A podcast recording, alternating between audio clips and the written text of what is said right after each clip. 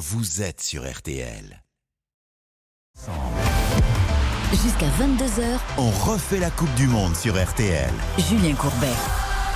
On refait la Coupe du Monde. Vous pensez bien qu'RTL ne pouvait pas passer à côté de cet événement. Nous avons décidé tout simplement d'être les meilleurs. Alors quand on m'a demandé de venir faire cette émission, inutile de vous dire que j'ai eu des exigences. Pas salariales. J'ai pas demandé non plus ce qu'une limousine vient de me chercher. Je leur ai dit, c'est clair, je veux le meilleur du foot à RTL. Oh non, pas Sylvestro. Si Si Sylvestro ne vient pas, je viens pas. Ok, t'as Sylvestro, mais tu te calmes. Non Je veux le meilleur d'M6. Alors, tu vas pas nous prendre d'Omergue. D'Omergue Sinon, je ne viens pas. Et il est là, bonsoir. Bonsoir Julien, bonsoir à Ils toutes et à à tous. genoux. Et quand ils étaient à genoux, je leur ai dit j'en veux un qui fasse l'équipe RTL. Non, pas Ryu Si Sinon, je ne viens pas. Et il est là Bonsoir Julien. Et quand ils étaient en train de baver en me suppliant d'arrêter mes caprices, je leur ai dit maintenant vous allez me sortir un champion de 1998. J'exige monsieur Alain Bogossian qui est avec nous. Monsieur Bogossian, bonsoir. Bonsoir Julien, bonsoir à tous. Ravi d'être avec nous. Alain, on va revenir vers vous. Déjà, Alain, une première question. Est-ce que vous êtes physiquement en forme? Écoutez, je me maintiens en forme parce que euh, je crois que c'est c'est le, le but euh, principal, c'est de c'est d'être toujours en forme, même euh, quel que soit l'âge. Parce qu'au rythme où vont les choses et les blessés, je ne serais pas étonné qu'ils aillent taper dans la liste de 98. Ah, Tenez-vous je crois que Didier, ouais, je crois que Didier m'a appelé, mais euh, j'étais pas disponible. Baptiste Durieux est avec nous. Il va commenter le match du soir États-Unis-Pays de Galles. Ça va? Mais tout va bien, salut Julien, salut tout le monde. Et puis on a au soleil Philippe Sanfourche et Morad Jabari qui interviendront. Ils sont au Qatar, ils nous font vivre ça. Je ne sais pas s'ils sont déjà branchés, m'entendez-vous les garçons? Mais tout à fait, bonsoir à tous. Quand ça démarre par mais tout à fait, c'est qu'on est dans une émission de foot. Alors nous allons, mesdames et messieurs, parler des Bleus dans la première partie. Avec vous, Eric, dans la deuxième, vous détaillerez tout ça. Mais tout de suite, les résultats du jour, car mine de rien, il y a eu deux matchs et il y a eu notamment Galles. Mais oui, tout à fait Thierry, euh, pardon, Julien. Ah oui, parfait. Hein On aurait pu faire Mais c'est que ça blague dès le Eh début. oui, évidemment. Je sens qu'on va rire. Les Pays-Bas ont battu le Sénégal 2 à 0. Ça s'est décidé dans les 10 dernières minutes avec les débuts de Gakpo et Klassen. Et puis l'Angleterre a fait le premier carton de cette Coupe du Monde 6-2 face à l'Iran. Et Harry Kane n'a même pas marqué. 5 buteurs différents dans un doublé de Saka. Attention aux Anglais. Monsieur Ryu qui a vu le match Sénégal, pardon, oui c'est ça, Oui, Sénégal-Pays-Bas. m'a dit en courant comme un zébulon dans tout le couloir qu'il Non, s'était c'est pas son genre. ça. Un match magnifique au-delà des buts. hein. Il y avait un- vraiment un face-à-face du jeu, du jeu, un jeu vers l'avant et on s'est régalé. Un spectacle extraordinaire digne de cette Coupe du Monde. Alors on va démarrer tout de suite et je ne peux pas faire autrement que vous poser la seule question que tout le monde se pose, que tous ceux qui ont choisi RTL, qui sera numéro un sur le foot pendant cette Coupe du Monde. L'équipe de France, où en sommes-nous? Alors on connaît les blessés, on ne va pas refaire tout l'historique. Au moment où je parle à 20h03, sur 10, si par exemple on me demande demain qui va être champion de France, ben, il y a de fortes chances que je réponde à 9,5 Paris. Vous, Eric Sansfourche, aujourd'hui, pour vous, la France, on est où? Non, j'ai dit Sansfourche. Alors c'est qui? C'est Philippe ou c'est Eric qui a franchement, je vais vous dire une chose. Après c'est le duo d'attaque. hein, On est tous plus ou moins au courant de ce qui se passe entre vous deux. qui est Sylvestro, qui est sans fourche Bien malin, celui qui est capable de répondre. Alors, où en est-on, Eric, s'il vous plaît? Eh bien, moi, je vais vous dire attention aux Anglais. Attention aux Anglais depuis le temps qu'ils courent derrière, depuis le temps qu'on dit qu'ils sont favoris des compétitions et qu'ils les gagnent jamais. Eh ben, pourquoi pas cette fois-ci? Donc, je vous demande où en est l'équipe de France et vous me dites attention aux Oui, Anglais. exactement. D'accord. Mais Alors, je vous donne une note pour l'équipe de France Oui. sur 10, je dirais 6. Donc, aucune, euh, vraiment, en quoi 3, 4e, 5e position pour vous? En fait, euh, nos- mes camarades, je laisse mes camarades parler du Brésil parce que je suis sûr qu'il y en a plein qui ont envie de parler du Brésil. Et derrière le Brésil, je pense qu'il y a plein de petites Ah. nations comme ça qui sont euh, dans la course, dont l'Angleterre pour moi. On aura un débat sur Benzema, parce que maintenant, ça y est, les langues se délient, mais est-ce que le départ de Benzema précipité a changé votre pronostic? Bah, disons que la France a perdu un point. D'accord. Mais c'est important un point sur 10. Monsieur Domergue, pour vous, où en est la France aujourd'hui A-t-elle une vraie chance de gagner la Coupe du Monde ou alors vraiment ces chances s'éloignent? Moi, je considère les Bleus, euh, en l'état actuel des choses, euh, comme out- outsider plus que favori. Donc, euh, moi, je mettrais même peut-être un point de moins qu'Eric. Euh, je la mettrais, je mettrais 5 sur 10. Combien d'équipes devant pour vous? Brésil Pour moi, le, le Brésil, euh, le Portugal et l'Argentine font vraiment figure de, de favoris. J'insiste sur le Portugal parce qu'on parle beaucoup du Brésil et de l'Argentine, des équipes d'Amérique du Sud. Mais je pense que le, le Portugal a une très très grande nation avec un Cristiano Ronaldo qui est en mission aussi. Donc je, voilà, je mettrai aussi le- ces trois équipes euh, bien au-dessus. Je vous même pose la même question qu'Eric, parce qu'en fait, je n'ai qu'une question, je m'en aperçois, et je la poserai tout au long de la soirée. Peut-être Au moins, même- ce sera clair. Peut-être même pendant trois semaines, qui sait, mais est-ce que le départ de Benzema a changé votre jugement? Oui, c'est évident, c'est évident. Évident. Karim Benzema n'est pas un joueur comme les autres. Il a remporté le Ballon d'Or il y a quelques jours. Donc, euh, euh, pour moi, son absence, aussi bien dans, dans le vestiaire, euh, d'un point de vue psychologique que d'un point de vue purement sportif, euh, change considérablement les choses. Avant de donner la parole à notre champion du monde là-dessus, je me tourne vers vous, monsieur Rioux. Sur 10, la France, pour vous, est-elle favorite ou pas? Alors peut-être que je vais étonner, mais moi je dirais un bon 8 sur 10. C'est vrai qu'il y a une sorte de sinistrose en moment de discours, on ne parle que des blessures, il y a de mauvaises ondes. Et moi franchement, il y a un moment donné, il faut qu'on soit fier de notre équipe. On est champion du monde, on a quand même un Giroud, le destin de Giroud. Giroud qui a toujours été présent, qui a, qui en plus qui représente très bien ce football français. On a quand même Mbappé qui est en mission, qui veut écrire l'histoire. On a Dembélé qui, qui quand même qui vole avec le Barça, qui est très bon avec le Barça, qui enfin est débarrassé de ses blessures. On a Griezmann revanchard qui a tellement approuvé aussi. Attention, il y a 25 joueurs. hein. Ouais, si on les fait tous, on est mal barré. Justement qu'on a une équipe. Même capable de sortir des Là, on peut finir à qui viennent 21h, hein. Coupes du Ouais. Monde. Non mais, On a Baratelli qui est quand même encore un joueur. non, mais je trouve quand, quand tu vois l'équipe, en plus là peut-être ça va, on va par un 4-2-3-1 avec quand même euh, ou 4 euh, 4-2-1-3. Là, je vous arrête tout de suite. Là, vous n'êtes pas tombé sur le bon coup. Là, j'ai prévenu tout le monde. Je ne veux pas entendre parler de 4-2-3-1, 4-1-5. Non, mais est-ce Ça sera offensif. Ça sera offensif. Donc, vous y croyez vraiment Mais j'y crois parce que justement, alors oui, euh, j'ai été impressionné aujourd'hui par les Pays-Bas, par le Sénégal, par l'Angleterre, mais nous aussi, tu vois, et demain, va falloir lâcher les chevaux, demain, va falloir y aller, va pas falloir avoir peur et prendre vraiment cette compétition par le bon bout et par l'offensive. Vraiment donner le pouvoir à ces joueurs parce que pour l'instant, on est très très fort offensivement. Alors, monsieur le champion du monde, monsieur Bogossian, là, c'était la musgueule, mais maintenant, la parole de Dieu. On va parler Écoute, sérieux, c'est ça On va parler sérieusement. voilà, c'était le temps que vous reveniez. Vous avez été vous ouvrir une petite bière. Elle est ouverte. ça. Vous êtes installé. Je vous écoute vraiment objectivement. On n'est pas là pour dire, bien sûr qu'on est tous derrière les bleus, mais je veux vraiment un commentaire objectif. Ouais, alors mon co- commentaire objectif, bien sûr que je donne la France euh, favori euh, dans les quatre derniers, on va dire. Quatre derniers, je pense qu'ils vont aller en demi-finale. Ça va se jouer à pas grand-chose, comme chaque Coupe du Monde, on le sait très bien.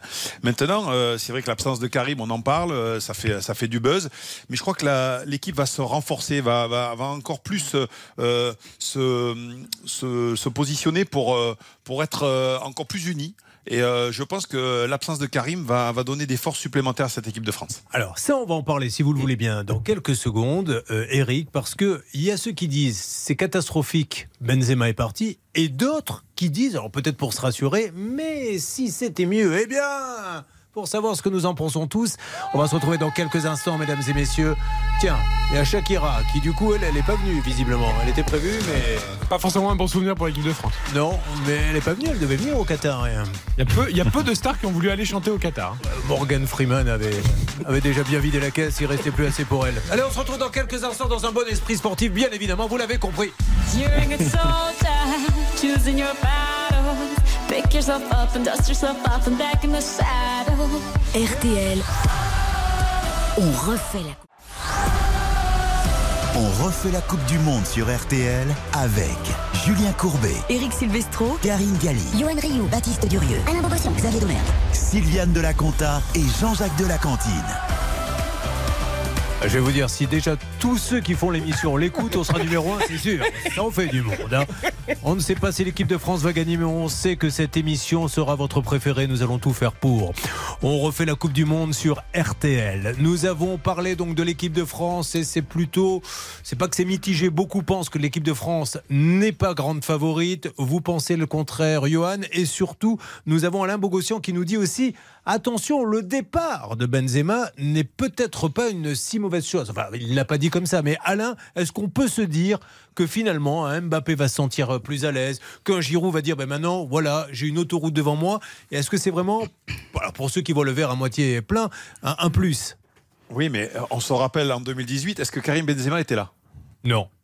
C'est une valeur ajoutée, Karim Benzema. C'est vrai qu'on perd une valeur ajoutée. Euh, Aujourd'hui, euh, on, est, on est tous euh, sûrs et certains que Karim aurait apporté la pierre à l'édifice. Mais aujourd'hui, voilà, l'équipe de France se retrouve orphelin de Karim, mais elle a déjà joué, elle a déjà gagné avec, avec cet effectif. Même s'il n'y a que 40% de, des joueurs qui, étaient, euh, qui, qui sont champions du monde, euh, aujourd'hui, il y a, y, a, y a des jeunes qui arrivent, qui ont envie de démontrer, qui ont envie eux aussi d'être champions du monde. Parce que je pense que euh, les images, ils les ont tous vues, que ça soit en 98, ça, ça risque d'être un peu, un, peu, un peu vieux, mais, mais celle de 2018, les joueurs actuels, ils ont envie de vivre ça eux aussi. Donc ils sont hyper motivés. Il y a de la qualité dans cette équipe de France. Et puis, euh, orchestré par Didier, on le sait très bien qu'il va trouver justement ses points clés pour, pour appuyer, pour faire mal pour Et puis, l'équipe de France, excusez-moi, mais l'équipe de France fait peur. Elle fait peur.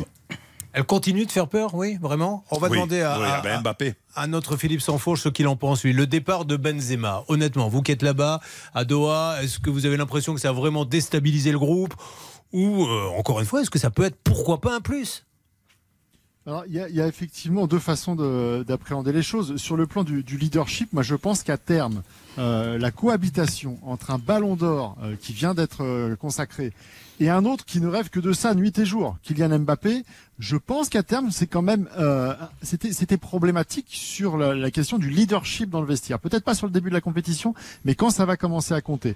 Euh, ce qui est certain, c'est que de toute façon, ce feuilleton, et alors là, Alain et connaît ça par cœur, ce feuilleton, il commençait à être nauséabond. C'est-à-dire que plus le, le début de la compétition avance, et plus il était nécessaire de trancher. Donc malheureusement, ça a tranché dans le mauvais sens, c'est-à-dire le départ de Karim Benzema. Mais en tout cas, il fallait qu'on sache soit c'était bon, il jouait, soit c'était pas bon. Mais euh, continuer sur ce feuilleton, on sait que ça pourrit l'intérieur d'un groupe. On ne parle que de choses négatives et on oublie ce qui est important. Donc euh, malheureusement pour Karim Benzema, le fait qu'il soit parti, au moins, on va pouvoir passer à autre chose. Il est temps que la compétition démarre avec un match demain. Et très sincèrement, et ça sera ma dernière question sur le sujet, euh, Alain, quand on est dans un groupe comme ça et qu'on apprend que l'une des stars doit repartir, est-ce que vraiment ça fout en l'air le groupe? Ou est-ce que, bon, ben, on est dans sa Coupe du Monde, on continue et, et ça ne change pas grand-chose en fait? Non, ça, euh, la déception, elle dure euh, un petit instant. Elle dure euh, l'instant que vous voyez votre camarade, ben, malheureusement, quitter le groupe. Et c'est, navrant, c'est tout ça. Mais derrière, il faut se replonger dans, dans, dans le but commun et l'objectif commun, c'est, d'aller gagner cette, cette Coupe du Monde. Donc, euh, oui, c'est vite passé. La matinée, ça a, dû, ça a dû durer juste la matinée, le- du temps qui s'en aille. Et puis derrière, tout le monde est passé à autre chose. C'est comme à la télé en fait, quand on se fait virer, c'est en général. c'est même pas la matinée, je vais vous dire. Je vous trouve un peu facile quand même dans cette histoire. On a l'impression que ça passe comme une lettre à la poste. Ça a pourri tout le début de la compétition. Euh, sportivement, c'est quand même un vrai manque. Et quand on se souvient du précédent 2002 avec Zidane, euh, Alain peut en parler. euh, je trouve que quand même, c'est pas si. euh, on a l'impression que le problème est écarté comme ça parce que la compétition n'a pas débuté. Ouais.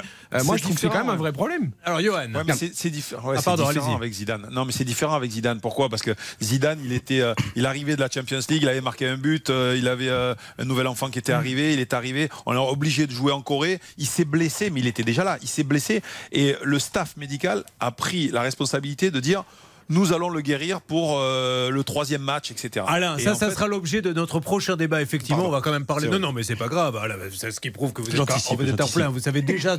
Moi-même, je ne le savais pas il y a deux minutes qu'on allait parler de ça et vous le savez. Non, mais on parlera quand même de la blessure de Karim Benzema. On refait un dernier tour de table par rapport à ça, Johan, par rapport à, au départ de Benzema. Alors comme il faut dire, Benzema, ça fait des mois et des mois qu'il est au sommet de son art, qu'il a la, comment dire, il marche sur l'eau, il est en état de grâce. Donc c'est sûr qu'avoir eu ce Benzema là, si on l'avait eu, ça aurait été prodigieux. Euh, surtout c'est qu'il y avait une sorte de destin quand même. Il a, il- ça aurait été un destin d'ailleurs qu'on gagne la Coupe du Monde avec lui, avec tout ce qu'il a subi entre guillemets, ces années d'absence. Et ça aurait été beau aussi. On l'a gagné sans lui en 2018. Ça aurait été beau de gagner avec lui aussi. Mais là, franchement, t'imagines Giroud, il va avoir des ballons en pagaille par Mbappé, Ah, par. Griezmann. Il va être servi. Xavier, très sincèrement et, et objectivement, est-ce que vous avez vu l'équipe de France avec Mbappé et avec Giroud, vous avez vu l'équipe de France avec Benzema et avec Mbappé, est-ce que vous avez vraiment l'impression que ça jouait mieux Vous êtes spécialiste, je ne le suis pas, avec Mbappé et Benzema. Bah, Ah, il est quand- dans non, la merde non, non, non, Julien, pas du tout. C'est non, mais quand on se positionne sur l'aspect technique et euh, sur le côté esthète et ce qu'on aime du, du football aussi, c'est qu'on on aime la, la réussite et l'efficacité, mais on aime aussi les, les beaux gestes. Et effectivement, quand je trouve, quand on voit, on a la chance d'avoir dans la même zone euh, un joueur comme Karim Benzema qui peut combiner avec Kylian Mbappé et Antoine Griezmann. Euh, voilà, je pense que ça nous met aussi des étoiles plein les yeux. Avec Giroud. Mbappé, ça marche très bien aussi. On l'a vu euh, il y a très peu de temps euh, contre l'Autriche. Ils avaient parfaitement combiné tous les deux et ça a permis sans doute à Giroud d'être dans le groupe France pour ce mondial parce que c'était compliqué la relation entre les deux. Là, ça va beaucoup mieux. Comme par hasard, sur un rassemblement, les choses ont changé. Après, moi, je regrette d'un point de vue technique de, de ne pas avoir euh, Karim Benzema dans ce mondial. N'oubliez pas qu'on parle quand même d'un garçon que le sélectionneur ne voulait même pas emmener à la Coupe du Monde parce qu'il ne pouvait pas être remplaçant de Karim Benzema. Alors tout a évolué depuis parce qu'évidemment les circonstances Oui, font que ça fait. évolue. Mais se dire que ne pas avoir Benzema, alors ce qui est vrai, c'est qu'avoir un Benzema euh, pas à 100% et fatigué, parce que moi je pense que c'est surtout la gestion émotionnelle de son ballon d'or qui a été compliquée, ça, ça aurait pas forcément été bien pour l'équipe de France. Vaut mieux que ce soit pas là du tout.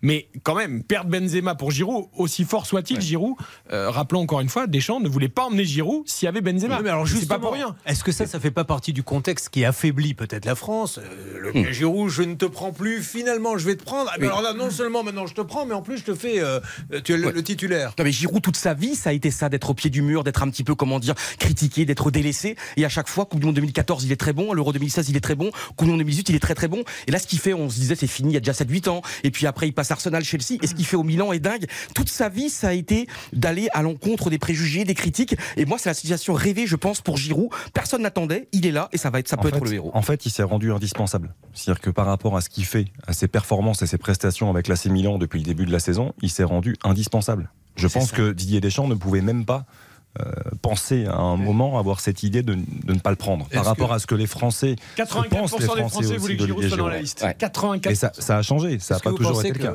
Quand on a dit à Giroud, tu sais, voilà, on va t'annoncer la nouvelle, Benzema s'est blessé, il a fait Oh, oh, mince, oh, oh, c'est dommage, oh, vraiment. Je... ou il était Non, plutôt- moi je, moi, je- moi, je pense qu'Olivier Giroud, il aurait aimé avoir Karim Benzema euh, dans cette équipe de France. Je voudrais maintenant donner des nouvelles à la famille de Baptiste Durieux. Il est bien vivant. Sachez-le, juste, il- est en train de regarder États-Unis, Pays de Galles. On est en train de lui faire un massage cardiaque car il s'est endormi. Qu'est-ce qui se passe? Mais il se passe rien, mon cher Julien, toujours 0 à 0, 17 minutes de jeu. On a une petite occasion quand même pour euh, avec l'écho, c'est formidable. Une petite occasion de la part des Américains qui dominent cette rencontre, mais effectivement 0 à 0, 18 minutes de jeu.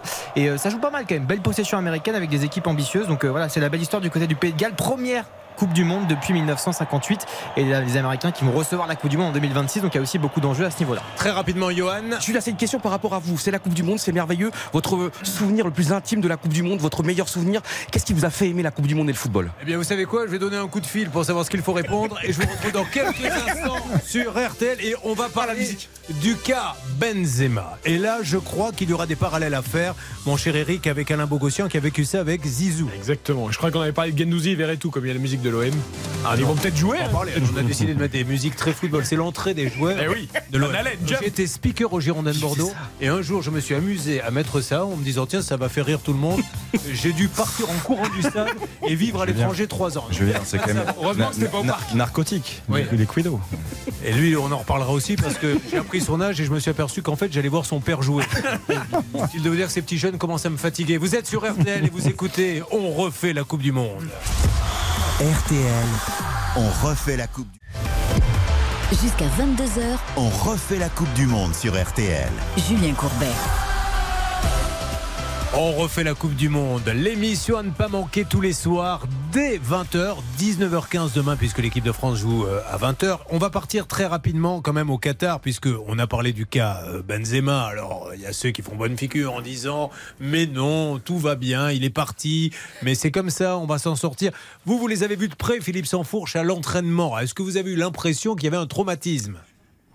Non, là, ils sont euh, vraiment euh, maintenant focus hein, sur le sur le match de, de demain. Le, le traumatisme, il a, il, a, il a eu lieu en fait au moment du départ, c'est-à-dire euh, cette blessure qui s'accumule, qui qui vient euh, s'additionner au forfait de, de Pogba et de Kanté. Et en fait, ce qui est, ce qui est extraordinaire, c'est qu'il se passe ici au Qatar, euh, ce qui se passe chez vous, on le voit avec ce début d'émission, c'est qu'en fait cette histoire Benzema, euh, quelque part, elle nous détourne complètement de l'essentiel, c'est-à-dire tous les manques qu'il y a dans cette équipe derrière les Pogba, les Kanté, les interrogations sur la ça. défense, les Varane, les Kimpembe, et au final, on en oublie euh, ce, qui, ce qui doit être à chaque fois euh, no- notre euh, perception de départ, c'est que une Coupe du Monde, une grande compétition, elle se gagne d'abord sur la solidité défensive. Et les vraies interrogations de cette équipe de France, elles sont là pour l'instant. Elles sont pas devant, parce que quand on a euh, Mbappé, qu'on a Griezmann, qu'on a Dembélé, qu'on a Coman, on a largement de quoi faire. J'oublie Giroud, j'oublie tout le monde. On a largement de quoi faire devant. Le- L'absence de Benzema, finalement, elle vient euh, cacher, masquer les vraies interrogations auxquelles on va avoir quelques réponses demain. On va en parler dans quelques instants et je vais donner la parole aussi à notre champion du monde. Et là, je ne lui donne pas sur ce sujet-là. On va parler de la gestion Benzema. Est-ce que vous pensez qu'il fallait l'emmener? Est-ce qu'il fallait le faire jouer? Est-ce qu'il fallait le faire s'entraîner? Est-ce que vous, vous avez suivi ça, monsieur Alain Bogossian? Et est-ce que ça vous rappelle des choses avec euh, le départ de Zidane à l'époque? Alors oui, euh, la, la- réelle question, elle est là en fait. Moi, je pense que le cas Benzema, je suis pas sûr qu'il soit, qu'il ait été géré de la meilleure des façons. Je pense qu'il y a eu une erreur de communication euh, au départ, euh, peut-être par le staff de Didier Deschamps, Didier Deschamps lui-même. Pourquoi? Parce que euh, j'imagine que quand on décide au départ de ne pas amener de joueurs blessés, comme par exemple Pogba euh, euh, ou Kanté, on décide de ne pas jouer, amener de joueurs blessés. Et là, on a fait semblant que euh, Benzema n'était pas super blessé, etc. Et puis, on a donné des, dates de reprise avant le premier match. Et à un moment donné, il ne faut pas s'enfermer dans ces discours-là. Pourquoi? Parce que euh, un joueur comme Benzema, si vous le voulez, eh bien, il faut faire abstraction de sa blessure et de dire bon, côté, on va, le- on va lui donner le temps de récupérer. L'important dans une Coupe du Monde, c'est pas le premier match. Le premier match, bien sûr, qu'il il vous rentre dans la compétition. Mais si euh, il n'y a pas Benzema, ça va pas changer grand-chose. S'il n'y a pas Benzema le premier match contre euh, l'Australie, s'il n'est pas là contre le deuxième match contre Danemark, ça va pas encore changer grand-chose. Alors, qu'est-ce qu'il Euh, fallait si on faire, va aller Alain au bout, si on va aller au bout. Mais moi, je pense que là, là, je pense que Didier aurait dû dire bon, on prend Karim Benzema comme il est, il est blessé, on va le soigner et on va le sortir du chapeau, peut-être au troisième match de, de poule, et euh, petit à petit, il va reprendre sa forme et il va nous arriver dans les moments clés. Mais il faut oser le dire, ce qui est assez difficile pour le groupe, on le sait, parce que par le passé, ça a fait des. des euh, Qu'est-ce qui s'était des- passé avec Zidane? Parce que Eric Silvestro m'a dit il faut vraiment qu'on en parle. Euh, avec, non, mais c'est vrai. avec- alors, Qu'est-ce qui s'est passé? Non, Zidane, Zidane c'est c'est un cas différent. Zidane, il, est, il fait la Ligue des Champions le 15 mai, il marque un but il y a de l'émotion, euh, il, devient encore papa encore une nouvelle fois. Et là, euh, nous, on était déjà en, Corée, au Japon, on était, pardon, on était au Japon, et Zinedine Zidane nous rejoint au Japon.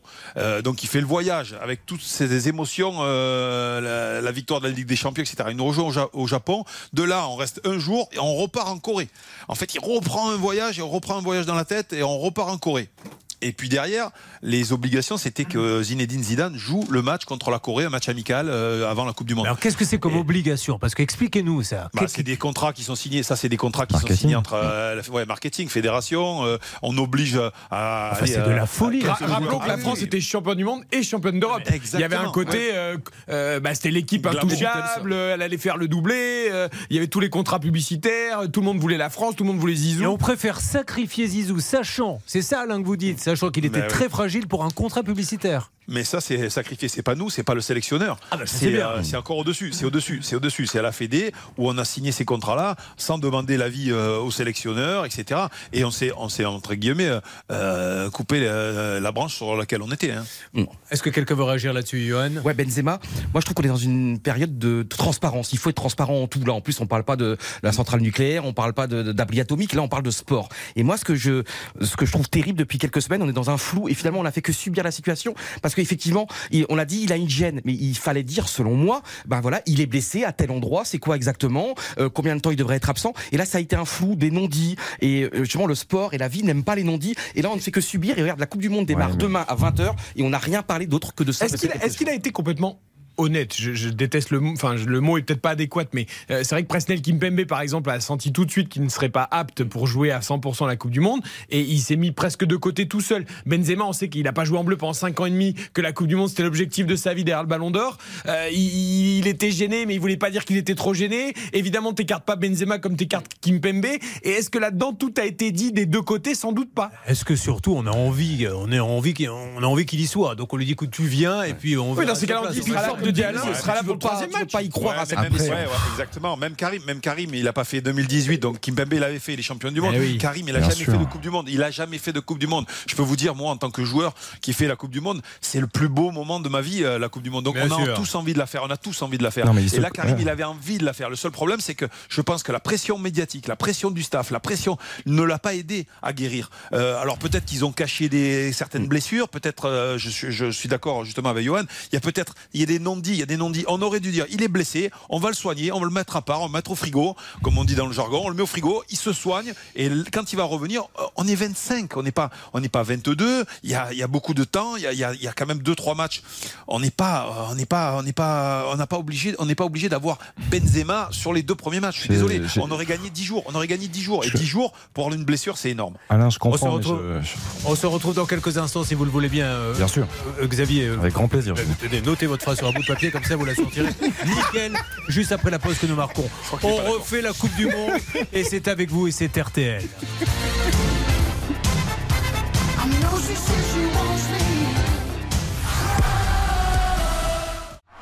Julien Courbet. On refait la Coupe du Monde sur RTL. On refait la Coupe du Monde et nous allons partir dans quelques instants à Doha, voir comment s'est passé l'entraînement. On attaquera ensuite un débat sur la composition probable. Alain va rester avec nous, Bogossian. Euh, je signale que la valise a été gagnée tout à l'heure. La valise RTL, j'annonce dans la nouvelle valise des grosses têtes, nous ajoutons un ballon offert par ballesport.com, le site de tous les ballons et balles foot, basket, rugby, foot US. Voilà, c'est la réplique officielle du ballon Coupe du Monde 2022. Il vient d'être rajouté dans la valise RTL. Bon, alors euh, nous allons maintenant commencer à nous plonger dans le match qui aura lieu demain, puisque demain la France joue contre l'Australie. Un petit tour de table rapide. Que vaut l'Australie à 20h32, Monsieur Rioux? Alors, c'est pas aussi fort qu'il y a 4 ans, je trouve. Et euh, moi, je pense que c'est une équipe qui, peut aller vers de l'avant, qui va vers de l'avant. Mais je pense quand même que la France, si la France est sérieuse, comme euh, par exemple l'Angleterre aujourd'hui contre l'Iran, euh, les Pays-Bas contre le Sénégal, je pense que la France doit faire la différence. La France est supérieure à l'Australie. Normalement, c'est une affaire. Si on est sérieux, si on va vers l'avant, on doit l'emporter ce match. Alain Bogossian, vous la connaissez cette équipe d'Australie? Non, je la connais pas particulièrement. Je sais que c'est une équipe qui défend beaucoup et qui, qui pratique beaucoup de contre. On les avait vus en 2018, même si c'est pas la même équipe, il y a quand même certains joueurs. Euh, elle va pas changer, elle va, elle va défendre en bloc et essayer de nous, euh, de nous surprendre par des contres. Et sur les coups de pied arrêtés, il va falloir être très, très, très euh, attentif parce que c'est c'est là où ils peuvent nous mettre en danger. Et euh, tout de suite, avec Xavier Domergue, une analyse glamour de cette équipe d'Australie. Non, je pense que c'est une équipe dont il faut se méfier. Euh, Didier Deschamps est méfiant. Euh, Il le dit dans chacune de ses conférences de presse. Maintenant, l'Australie est au-delà de la 40e place euh, au classement FIFA. Donc, euh, 48e. voilà, 48e. Eric, on, en- on l'évoquait un petit peu cet après-midi. Euh, L'Iran, à titre de comparaison, est 20e. 20e. Donc euh, voilà, l'Angleterre n'a pas fait de détails contre nos amis iraniens. Euh, on espère que les Bleus en fassent de même. Maintenant, euh, l'Australie est une équipe très bien organisée qui est qualifiée depuis euh, depuis peu, qui a su s'imposer contre le, le Pérou, qui fait partie de, euh, je pense, des valeurs sûres de, de, de ce continent euh, sud-américain. Euh, après, il y a un joueur vraiment dont je me méfierais, c'est Mathieu Lecky, un joueur qui a beaucoup joué en, en Allemagne, en Bundesliga avec le Hertha Berlin notamment, qui fait partie des, des joueurs qui sont capables d'apporter quelque chose techniquement. Mais sinon, c'est une équipe très collective, très cohérente, avec un système organisé comme le nôtre. Vraisemblablement, on va en parler, mais en 4-2-3-1. Même si Julien, je sais que tu n'aimes pas trop l'animation de ce schéma-là. mais- un, jou- un joueur qui est prisonnier ne serait même pas titulaire en équipe de France. Ah, on est d'accord. Non mais c'est-à-dire que Non, mais la- c'est-à-dire qu'il y a- l'arme y peut-être plus- principale de l'Australie ne serait sans doute pas titulaire en Mais- équipe de France. Ce qui, ce qui vous nivelle un peu les valeurs. Mais est-ce qu'on est au-dessus, par exemple, de, de- de l'Iran ou du Qatar On est, on est sans doute au-dessus du Qatar, mais peut-être en dessous, Peut-être en dessous de l'Iran. Euh, Individuellement, en dessous de l'Iran. Après, Après, c'est- c'est- même temps, match. Après, Physiquement, c'est une équipe qui est très costaud. Voilà. C'est plus, c'est plus Harry Kewell, c'est plus Viduka, c'est plus les, ces joueurs de classe Moins de talent qu'il y avait à 2018. l'époque. C'est-à-dire que là, il y en a plus vraiment. On C'est un collectif. Vous étiez en train de parler de meubles là, tout d'un coup, mais euh, je voudrais dire, et je suis vraiment désolé à Baptiste Durieux qui a prévenu ses amis, sa famille, en leur disant écoutez-moi soir, à chaque fois qu'il y aura un but, c'est moi qui prendrai le micro. Euh, il commence à désespérer et à se demander si vous n'êtes pas un gros mytho. Que se passe-t-il dans ce match États-Unis-Pays de Galles pour qu'on ne vous entende pas Toujours euh, 0 à 0, on a dépassé la demi-heure de jeu. Une occasion quand même assez franche de la part de l'attaquant américain qui s'appelle Josh euh, Sergent. Euh, une belle tête qui est passée juste à côté du, du poteau, mais globalement effectivement assez peu d'occasions franches. Mais ça joue euh, toujours euh, 35 minutes de jeu 0 à 0 entre les États-Unis et le Pays de Galles. Première journée de ce groupe B. Avant de débattre sur la composition de l'équipe de demain, Philippe Sansfourche, revenons sur cet entraînement qui avait lieu à 19h, je crois, ce soir. Oui, tout à fait. euh, dernier entraînement. Alors pas sur le, le- le terrain du stade hein, où on jouera demain. Ça c'est un peu la, la nouveauté. Il y en a beaucoup des spécificités sur cette Coupe du Monde. C'était au, au terrain d'entraînement habituel de, de l'équipe de France. Donc ils vont vraiment découvrir le, le stade demain euh, pour le match. Euh, vous savez, dans ces cas-là, euh, le but du jeu c'est le mystère total. hein. C'est-à-dire qu'on fait le premier quart d'heure ouvert à la presse où on les voit en gros trottiner, s'échauffer, ça sert à rien. Et puis après, on peut juste compter pour voir s'ils sont tous là. Et après, quand ça devient sérieux, hop, on est gentiment évacué du stade. Donc après, il faut se débrouiller, il faut avoir des, des petites infos. Alors qui justement, et- vous allez dans quelques instants garder le suspense, vous allez nous expliquer comment un journaliste arrive à choper le portable de celui qui connaît quelqu'un qui a peut-être participé à l'entraînement et qui peut nous en dire plus et vous serez informé avant tout le monde car vous avez choisi RTL. Au l'ouverture du score, messieurs. fait la Coupe du Monde. Écoutez, c'est incroyable. Alors dans une seconde, on le dit tout de suite, le nom du buteur. Et Timothy Weah, le joueur du Lille Olympique Sporting Club qui va ouvrir le score pour les États-Unis qui mènent désormais 1 à 0 donc face au Pays de Galles. On refait la Coupe du Monde sur RTL, revient.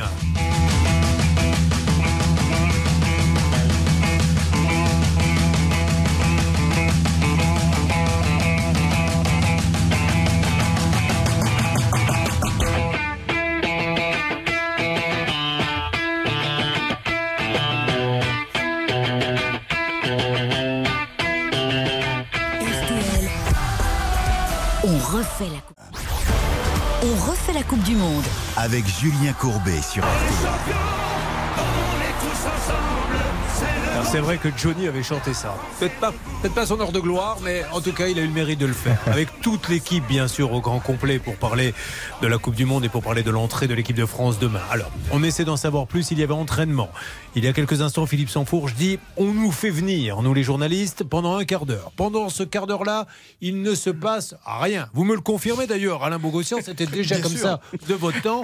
Pendant ce premier quart d'heure. Je vais vous dire, mais je vais vous dire une chose, c'est que moi je l'ai vécu en tant que joueur et je l'ai vécu aussi en tant qu'entraîneur, parce que j'étais entraîneur adjoint de l'équipe de France pendant Oui. 4 ans. Ah oui. Donc je peux vous dire que les- le quart d'heure, celui-là, a- on donne des miettes, on donne des miettes, on donne rien du tout. Et ça vous fait C'est rire juste des miettes. Mais oui, ça me fait rire parce que à un moment donné, à un moment donné, il faut, il faut qu'on on essaie de se mettre dans le match et on essaie de peut-être de la tactique, on essaie, on veut pas dévoiler à l'adversaire euh, comment on va se mettre en place, c'est tout. Mais est-ce que le tour Bon, de mais, l'entraîneur change? C'est-à-dire que pendant le premier quart d'heure, bravo Alain, c'est très bien. Dès que la presse est sortie. Non, mais ce non, mais je suis- qu'il faut quand même savoir, c'est que le, le premier quart d'heure, la plupart du temps, c'est une mise en route, Alain. C'est-à-dire qu'il y a, oui, il y a c'est un petit footing, il y a un petit ça. footing, vous trottinez, et en plus, à l'autre bout, à l'autre bout du, des journalistes, en plus, pour que vraiment Oui, on ne puisse rien eh, capter. On n'est pas dupe, on n'est pas dupe, on n'est pas dupe. Bien Euh, sûr. Il y a tellement de journalistes qui se cachent à droite à gauche, et qui ont Alors des, justement. des échos.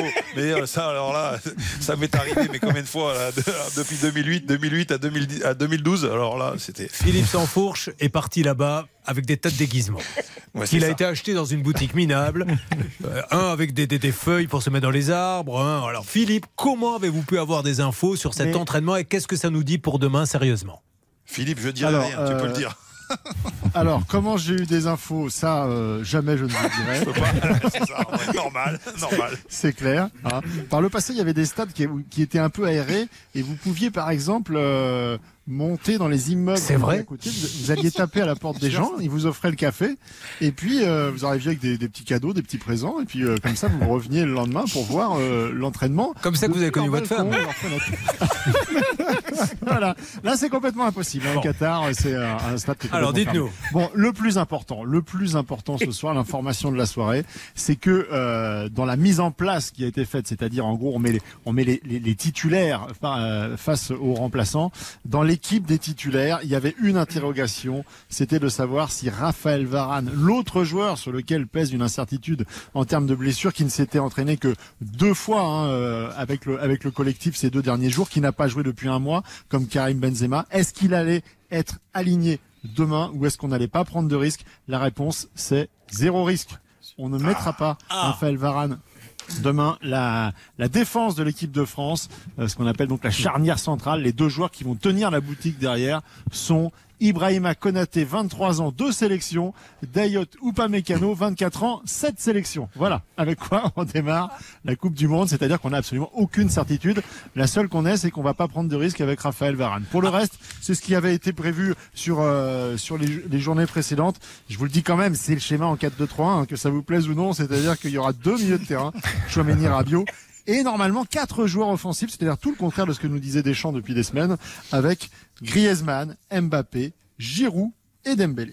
Alors que vaut cette composition? Déjà, juste une petite question Alain Bogossian. Quand on est la veille du premier match, est-ce que l'entraînement, une fois que les journalistes sont partis, est-ce que vraiment là pour le coup on ne met pas le pied? Parce qu'on a vu qu'à quelques jours de la Coupe du Monde, un joueur s'est blessé lors d'un entraînement là-bas. Est-ce que là pour le coup vous avez les consignes de ne pas vous toucher? Oui, c'est pas touché. Non, le football, c'est un, sport de contact, donc euh, on y va. Bon, ça, bien sûr qu'on met pas des tacles à tout va, ça c'est sûr.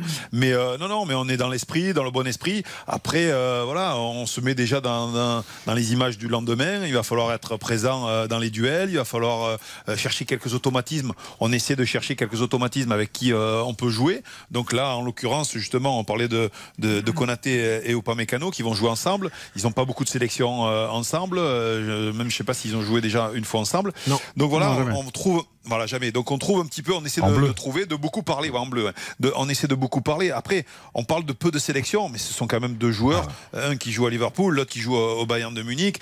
Euh, Upamecano, euh, il joue avec Pavard et, euh, et, et Lucas Hernandez euh, pratiquement euh, assez souvent.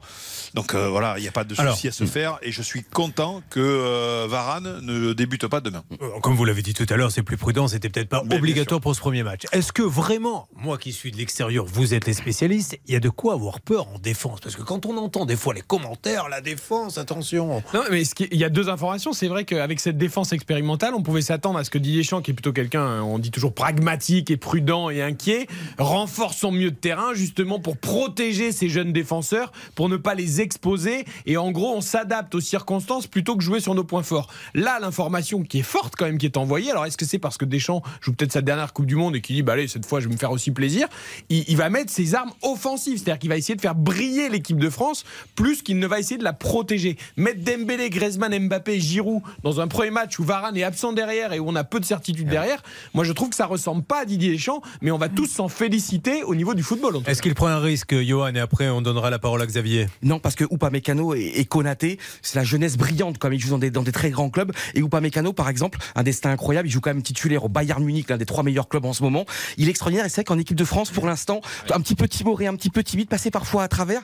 Et je pense que c'est demain un match parfait pour vraiment peut-être lancer sa carrière en bleu avec Konaté, comme ils ont joué plusieurs saisons dans le même club. Ils ont joué en équipe de France Espoir en même Vous temps. êtes quand même en train de me dire qu'il a, il a, il a pas été terrible de les- sur les premières apparitions. Oui, mais Julien, en club, il est immense avec le Bayern Munich. Il a la confiance comme du Bayern Munich, qui est un des clubs absolument incroyables en Europe. Et je trouve que c'est aussi une confiance de la part de Deschamps. Parce qu'imagine, Deschamps aurait dit, bon, allez, on va mettre Varane coûte que coûte. Il aurait pu faire ça aussi. Tant pis, on tente le coup. Là, au moins, ça peut lancer le mondial de ces deux joueurs, même si moi, j'aurais préféré mettre Saliba à la place de Konaté, parce que Saliba, il vole sur la première ligue avec Arsenal. Mais Upamecano, Konaté, il y a un moment donné, prime à la jeunesse, on y va, on va vers l'avant, et surtout ne pas pleurnicher sur notre sort. Je donne la parole dans quelques instants à Xavier, ce qui me permettra de vous poser une autre question. Euh, L'Angleterre que vous avez vu jouer, qui apparemment a plutôt euh, A bien joué, même choix. équipe très jeune. Oui. Avec un système aussi offensif, avec quatre, euh, le même d'ailleurs que Didier Deschamps va faire demain, et avec deux jeunes milieux de terrain qui ont brillé cet après-midi. Donc voilà, il y a eu de l'audace de la part de Southgate, le sélectionneur anglais, et Deschamps va faire pareil. En tout cas, mesdames, sachez que les ringards que nous sommes vont s'écarter car c'est Xavier Domer qui va vous parler. Oui, à toi qui m'écoutes, madame. Sois là parce que il a d'autres rendez-vous derrière. À tout de suite sur RTL. Jusqu'à 22h, On refait la Coupe du Monde sur RTL. Julien Courbet. Et toute l'équipe des sports, bien sûr. Johan Rio, Xavier Domer et Eric Silvestro. Nous avons également notre champion du monde Alain Bogossian. Nous étions en train de parler de la de l'entraînement qui a eu lieu à 19h. Notre ami Silvestro Sansfourche, pardon, Philippe, a pu voir un petit quart d'heure et nous dit il y aura quatre attaquants. J'ai- J'attendais votre avis avec impatience, Xavier Domer là-dessus. Je trouve ça très cohérent euh, d'associer euh, Konaté à Upamecano. Euh, Johan en a un petit peu parlé. Ce sont deux joueurs qui ont joué ensemble pendant quatre ans à Leipzig. Donc la complicité et la complémentarité est là. Elle n'est plus à prouver. En équipe de France, on a beaucoup moins de repères. Ça, c'est une évidence. Mais je pense que Didier Deschamps va s'appuyer sur ça. Euh, Philippe le rappelait aussi, le fait qu'on se retrouve avec trois joueurs du Bayern qui compose quand même cette, euh, cette défense à 4. Donc je pense que c'est quand même quelque chose de, significatif avec euh, Pavard, Lucas Hernandez et, et Upamecano. C'est pas anodin. Et après, par rapport à ce que disait Eric, euh, c'est offensif, ouais, on s'en réjouit, mais Griezmann dans un rôle peut-être un peu différent sur le, à la perte de balle quand l'équipe de France ne sera pas en possession du ballon. Donc j'ai hâte de voir ce- cette équipe et ce match. Alain Bogossian, quatre attaquants, dangereux ou vous validez Moi, je valide face à l'Australie. Je pense que ça aurait été contre le Danemark. On n'aurait peut-être pas joué comme ça. On aurait renforcé le milieu de terrain puisque on n'avait pas l'expérience peut-être euh, défensivement avec euh, Konaté et Upamecano. Donc euh, oui, contre l'Australie, on va avoir le ballon. Donc c'est une équipe qui va on va dominer. Il va falloir trouver des brèches offensivement. Et je pense qu'avec ces quatre joueurs offensifs, que ce soit Kylian, Giroud et Griezmann et Dembélé, il va y avoir il va y avoir un peu de de, de piment en attaque du côté français. Après, ce sont aussi les circonstances parce que hum, Alain parle d'expérience. On aurait renforcé le milieu de terrain. Le problème, c'est que derrière Rabiot et Chouamini, qui ont déjà, surtout pour Chouamini, pas beaucoup d'expérience, les autres en ont encore moins. Donc finalement, ce sont plutôt les joueurs de devant qui ont de l'expérience, même si Dembélé a peu joué en bleu. Et surtout, ce sont des joueurs qui évoluent dans de plus grands clubs, qui jouent de plus grands matchs. Et tout le monde va être à sa place. Dembélé à droite, Mbappé à gauche, Griezmann dans l'axe comme il aime l'être, et, et Giroud en pivot. Donc finalement, on met tout le monde dans les meilleures conditions devant, et on évite de mettre quelqu'un qui n'a pas d'expérience au milieu de terrain, qui n'a peut-être pas. Il y a des interrogations quand même sur le niveau international de certains milieux. Et pour illustrer tes propos, euh, le joueur qui est le, le plus capé dans le cœur du jeu euh, demain et puis même dans tous les profils différents des milieux de nos milieux de terrain, c'est Adrien Rabiot avec 29 sélections. Qui a dit derrière on tombe euh, avec Chouameni qui en a 14. Rabiot qui a dit qu'il voulait peut-être être un leader de cette euh, Coupe du Monde. Sa mère lui a dit Laisse-moi négocier d'abord. Alors, euh, bon, écoutez, je crois qu'on a tout dit sur cette composition. On va remercier monsieur Bogossian. Est-ce que je peux vous demander de revenir demain ou est-ce que ça vous ennuie? Je reviens avec plaisir. Non, mais si vraiment vous avez passé un sale moment, vous me dites écoutez, Julien, l'expérience est ratée. On m'avait vendu un spécialiste. Je vois que j'ai un vendeur de fenêtres. Euh, je préfère. Bon, bah alors c'est parfait. Moi, je suis ravi en tout cas. C'est au-dessus de mes Oh, attentes. ben, merci beaucoup. ça, ça me touche, ça me touche énormément. Euh, avant euh, d'attaquer, on va peut-être repartir dans quelques instants voir nos amis qui se trouvent là-bas pour savoir un petit peu comment se, se passe l'ambiance. Déjà, juste une petite parenthèse. On n'est pas là pour parler des audiences télé, mais pour parler de l'équipe de France. Mais on ne peut pas passer à côté du, score qu'a fait euh, TF1, Yohan Ryu, 5 millions. À un moment donné, où on parlait de boycott, où les instituts de sondage avaient dit 20%, 25% ne vont pas regarder. Oui, mais Julien, la France, euh, on vit dans une société où il y a tellement de problèmes. On a besoin de se rassembler, on a besoin de partager quelque chose en commun, d'avoir quelque chose à quoi raconter après le lendemain au repas. On a besoin, et le sport, c'est ça qui est merveilleux. Le sport marchera toujours, marche toujours, parce que voilà, on se regroupe, on est là, regardez, on est ensemble. Il y a des gens qui nous écoutent. On a besoin d'amour, on a besoin de sentiments, on a besoin d'émotions. On sait qu'on est ensemble. Non, qu'il y a des gens qui nous écoutent? Non, mais Julien, Je parierais pas beaucoup, moi, personnellement. Mais s'il y a pas de gens sur l'autoroute à qui rentrent chez eux. Et moi, ce que j'aime, c'est ça. On a besoin. Et là, par exemple, demain, on attend tous France-Australie. Je pense que ça va être un- une audience folle parce qu'on attend. Et voilà. Et le Tiens, monde va et- mal. La mais, société mais mal. heureusement quand même pour TF1 qu'on ne prend pas en compte, qu'on prend quand même en compte ceux qui coupent le son pour écouter RTL. Ça sûr. compte quand même dans le chiffre de TF1, mais il y en a beaucoup. Mais alors, ceci étant dit, on peut faire un petit tour de table, mais très rapide. Allez, combien de, de millions demain? 10. 10, vous dites combien? Allez, je me lâche 12. Vous dites combien 9. Tiens, on va réveiller euh, notre ami euh, qui commente Baptiste Durieux, qui commente États-Unis, Pays de Galles. Vous voyez combien de monde demain 12. Et là, vous vous envoyez combien de buts pour l'instant Toujours un pour les États-Unis Toujours 1-0 depuis la 35e minute, le but de Timothy Weah, le Lillois. La, la Ligue 1 à l'honneur. Et votre pronostic, Julien, de Nous allons retrouver là-bas euh, Morad Djabari. Déjà, on va voir s'il est avec nous. Morad, vous m'entendez? Évidemment, je suis là. Alors, Bonsoir. Mon Morad, vous êtes là pour nous parler évidemment de la Coupe du Monde, mais on, on va quitter quelques instants l'aspect sportif pour savoir vraiment comment ça se passe. Alors, on a des infos qui nous viennent, des chaînes infos, de, de- mais au, au- au quotidien, vraiment, racontez-nous un petit peu comment vous avez vécu cette journée. Alors moi j'ai une journée un, peu compliquée, on y reviendra juste après. Je devais faire un, reportage qui sera diffusé demain. C'est une mission accomplie sur les supporters français pour parler de France-Australie, Euh, mais ils sont pas nombreux parce que euh, en fait ceux qui mettent l'ambiance en ce moment, ce sont les Sud-Américains, les Argentins. Peut-être un supporter sur trois à, Doha en ce moment et, Sud-Américains ou, euh, ou Mexicains. Donc c'est eux qui, qui dans, dans le souk pour faire le, le bazar, pour euh, faire du bruit, pour euh, ils crient toute la journée qu'ils vont être champions du monde. Pour le reste, c'est un peu plus calme, mais j'ai eu pas mal de difficultés à trouver des Français pour faire mon sujet. Mais est-ce que vous avez trouvé donc des euh, supporters français qui n'étaient pas français Alors accrochez-vous, accrochez-vous, accrochez-vous. Ça a été une très longue journée. Donc, ma journée débute dans le souk de Doha. Alors, je cherche des, des supporters français. Il n'y en a pas. Il y a que des Argentins. Bon, Vous vouliez acheter des supporters dans le souk Eh non, j'ai pas assez d'argent malheureusement, mais j'aurais bien fait. Euh, je tombe sur ma première star de la journée. Vous vous, vous accrochez, Clément d'Antibes. Ah oui. Oui, Ah Clément oui, Antibes. voilà, c'est sa, c'est sa neuvième Coupe du Monde. C'est ce supporter français qui vient euh, au stade avec un coq. Ouais, il a pu venir. Alors, info exclusive, ouais, info exclusive RTL. euh, il a trouvé un coq, c'est un coq local, un coq qatari, et il sera au stade demain pour euh, France-Australie. Bon, mon périple continue. J'ai que deux Français, euh, deux Français euh, en boîte, c'est pas suffisant. Et il s'avère que j'avais reçu une, euh, une invitation de l'ambassadeur, l'ambassadeur de France au Qatar. On l'a contacté pour avoir des infos, faire des reportages. Il nous a jamais répondu. Mais ce soir, il nous a invité à un, à un petit cocktail d'ouverture avant le, match de donc- l'équipe de les- France. donc les publicités, c'est bien ça. Il arrive avec un hélicoptère et des Ferrero Rocher. C'est bien lui. Et Il n'y avait pas de Ferrero, il y avait mieux que les Ferrero Rocher. Alors je pensais pas y aller, mais je me dis c'est le meilleur endroit pour trouver des Français, même s'ils sont en costume cravate, on pourra parler football quand même un peu. Et là j'arrive, bon c'était c'était magnifique, hein, franchement il faut le dire, euh, petite ambiance euh, tamisée. Euh, moi je démarque, je débarque comme le bon reporter que je suis, euh, un pull à capuche, un gros sac à dos, des baskets et en sueur, au milieu d'hommes d'affaires en costume, euh, des longues robes, tout est magnifique. euh, on est au bord de l'eau, euh, l'ambassade, voilà, il y a du champagne, des cocktails, euh, un peu de musique. Et là, au, au buffet, à côté des petits fours, Christophe Galtier, Ah, le coach du, euh, du PSG. Euh, il veut pas répondre à mes questions, il me dit qu'il est en vacances. Bon, je me rabats sur Sabri Lamouchi, ancien interna- international français, milieu de terrain. Il veut pas répondre non plus. Et là, je tombe sur un ancien international français, défenseur, 40 sélections, finaliste euh, en 2006, plus de 360 matchs avec euh, Manchester United. Il a joué à Rennes, à Arsenal. Est-ce que vous l'avez? Michael Sylvestre. Tout à fait. Et il vous a répondu Oh là là, mais ils sont trop forts. Eh bien, bien sûr, évidemment.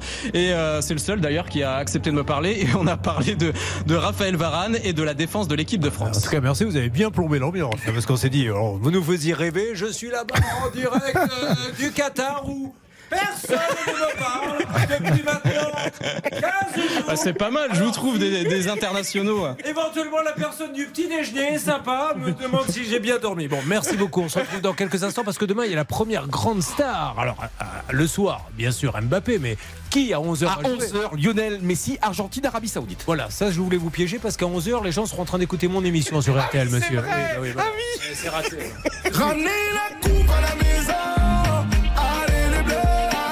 RTL, on refait la Coupe du Monde. Jusqu'à 22h, On refait la Coupe du Monde sur RTL. Julien Courbet.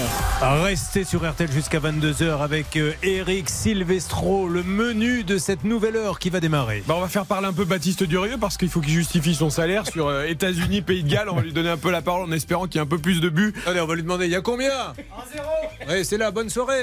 Ouais, c'est Ouais, une il bonne soirée. une soirée un peu trop tranquille pour l'instant à mon goût. On reviendra évidemment avec notre voix anglaise Bruno Constant sur le carton des Anglais 6-2 face à l'Iran, la- les Pays-Bas également qui ont battu le Sénégal 2 à 0 et puis on reviendra sur les bleus, les brassards aussi, on parlera un peu des brassards. Ils n'ont pas eu le droit de mettre les brassards inclusifs aux couleurs LGBT. voilà. Je vais vous laisser, messieurs, parce que là, ça y est, j'ai plus d'autonomie. Euh, les piles sont au bout. Demain, on se retrouve à 19h15. Pourquoi? Parce qu'à partir de 20h, Le match des bleus, France-Australie. donc demain, gros débat, l'entrée des Bleus avec vous tous. Je vais maintenant euh, passer parmi vous. Julien, Si vous dites la vérité aux auditeurs, vous avez un tennis, vous avez un tennis. Exactement. Non, je non, vois que vous avez un pull Roland Garros. Je vais aller vous écouter, bien évidemment. J'étais ravi de cette première. On va remercier Alain Demain, donc 19h15, l'entrée des Bleus. Et sachez-le, le seul rendez-vous, ça y est, maintenant, vous le savez, c'est RTL. Il n'y a rien d'autre dans votre vie qu'RTL et Eric Silvestro qui continue dans quelques instants. Mesdames et messieurs, la Coupe du Monde continue juste après les infos, car à la seconde près sur RTL, il est 21h. Elle n'a pas donné de nouvelles pendant longtemps, celle-ci. Aude Vernuccio qui revient, bonjour. Bonsoir Julien, bonsoir à tous. Et de 5, c'est la cinquième fois que la Première ministre Elisabeth Borne dégaine l'article 49.3 de la Constitution à l'Assemblée. Après trois heures de débat seulement autour du budget 2023 de la Sécurité sociale, Elisabeth Borne fustige les 700 amendements déposés. Nous ne pouvons pas perpétuellement rejouer des débats qui ont déjà été tranchés, a-t-elle lancé. Et donc pour la cinquième fois, la France insoumise, elle aussi, annonce déposer une motion de censure. Les syndicats de pharmaciens inquiets face à la baisse de la vaccination antigrippale et qui redoutent une épidémie particulièrement intense cet hiver. Retard des injections en diminution de 18%, 7 millions de doses distribuées au lieu de 8 millions et demi habituellement à cette période. Le ministre de la Santé, François Braun, le disait sur RTL. L'épidémie naissante est déjà virulente. Emmanuel Macron et Volodymyr Zelensky vivement préoccupés par la situation de la centrale de Zaporizhia. Les présidents français et ukrainiens se sont entretenus au cours d'un appel téléphonique urgent. Voilà le terme employé par l'Elysée après de nouveaux tirs contre cette centrale nucléaire que Moscou et Kiev s'accusent mutuellement d'avoir bombardé. L'OMS prévient cet hiver mettra en danger la vie de millions de personnes en Ukraine en raison d'une série de frappes russes dévastatrices sur les infrastructures énergétiques du pays. Enfin, les courses demain à Deauville. Dominique Cordier vous conseille de jouer le 13, le 2, le 4, le 5, le 9, le 7, l'As. Et sa dernière minute, c'est le 2, Azov. Merci beaucoup. On vous retrouve tout à l'heure à 22h. À tout à l'heure. RTL, s'informer ensemble.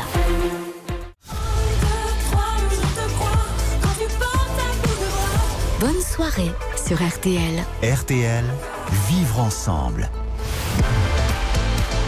RTL, On refait la Coupe du Monde. présenté par Eric Silvestro. Et oui, la soirée continue sur RTL. On refait la Coupe du Monde. Votre soirée foot de 20h à 22h du lundi au jeudi, de 20h à 23h les vendredis, samedi et dimanche. 7 jours sur 7, la meilleure équipe sur RTL pour vous faire vivre ce mondial. Merci à Julien Courbet de nous avoir accompagnés pour toute l'actualité de l'équipe de France. Nous, nous allons nous concentrer désormais sur la seconde période d'États-Unis-Pays de Galles avec Baptiste Durieux. Les deux équipes ne sont pas encore revenus sur la pelouse d'ailleurs. qui reviennent à l'instant sur la pelouse. Là, on aperçoit Gareth Bale notamment pour euh, les Gallois et puis évidemment Pulisic pour euh, les États-Unis. 1-0 toujours pour les Américains. Le but fantastique de Tim Weah. Euh, Bel appel avec le pied extérieur du pied, pied droit sur un service fantastique de Pulisic. Ça fait 1-0 donc pour les Américains qui mènent au score depuis la demi-heure de jeu. Et puis on va commencer cette seconde période dans quelques instants. Beaucoup de temps additionnel d'ailleurs dans ces premiers matchs de la Coupe du Monde. Nous en parlerons également. Est-ce que c'est un fait de ce mondial? Xavier Domergue, évidemment, toujours là, tout comme Johan Rioux jusqu'à 22h. Et nous accompagnons, nous faisons toujours bien les choses, nous nous adaptons à l'actualité. Bruno Constant, que les auditeurs d'RTL connaissent bien tous les samedis, notamment tout au long de la saison, dans le Conseil de l'Europe. Notre voix anglaise, qui est souvent déjà un petit peu, comment dire, ah, prétentieux, le mot est trop dur, mais qui, qui a un côté un peu hautain parfois avec son équipe d'Angleterre. Ça va pas s'arranger ce soir avec la victoire 6-2 contre l'Iran. Bonsoir, mon Bruno. Bonsoir, qu'est-ce qu'il faut pas entendre? Vous allez être encore plus confiant. Le jour, le jour vous comprendrez que l'arrogance, c'est pas les Anglais, mais c'est les Français, euh, vous aurez fait une, une belle avancée. Mais nous portons fièrement notre deuxième étoile, en tout cas jusqu'à la fin de cette compétition, puisque nous sommes les tenants du titre. Gros débrief évidemment à venir d'Angleterre, Iran, la jeunesse anglaise triomphante cet après-midi. Les Pays-Bas également on peut, se sont positionnés en tant qu'outsider en battant le Sénégal 2 à 0. Là, quand on parle d'arrogance, c'est pas les Anglais, c'est les Néerlandais. les- Ah, bah, Ah, mais ils peuvent être je- arrogants. Je, je pense qu'ils sont champions du monde hein, par rapport à ça. Mais sans bière, ils le sont moins. Ils sont un peu moins arrogants. Ouais, ouais. La bière, surtout les supporters. Mais ils sont quand même présents, les Oranges, évidemment, à ce mondial. Et puis, nous nous projetterons sur le match de demain. France-Australie, que vous vivrez évidemment en intégralité sur RTL entre 20h et 22h30. Mais auparavant, dès 19h15, Julien Courbet sera là euh, pour lancer la soirée. Pas de Varane, on l'a dit, info de Philippe Sansfourche en direct de Doha. Une charnière ou pas mécano Konaté, 4 joueurs offensifs Dembélé, Griezmann, Mbappé, Giroud. Est-ce que tout cela nous plaît? On en débattra entre 21h30 et 22h.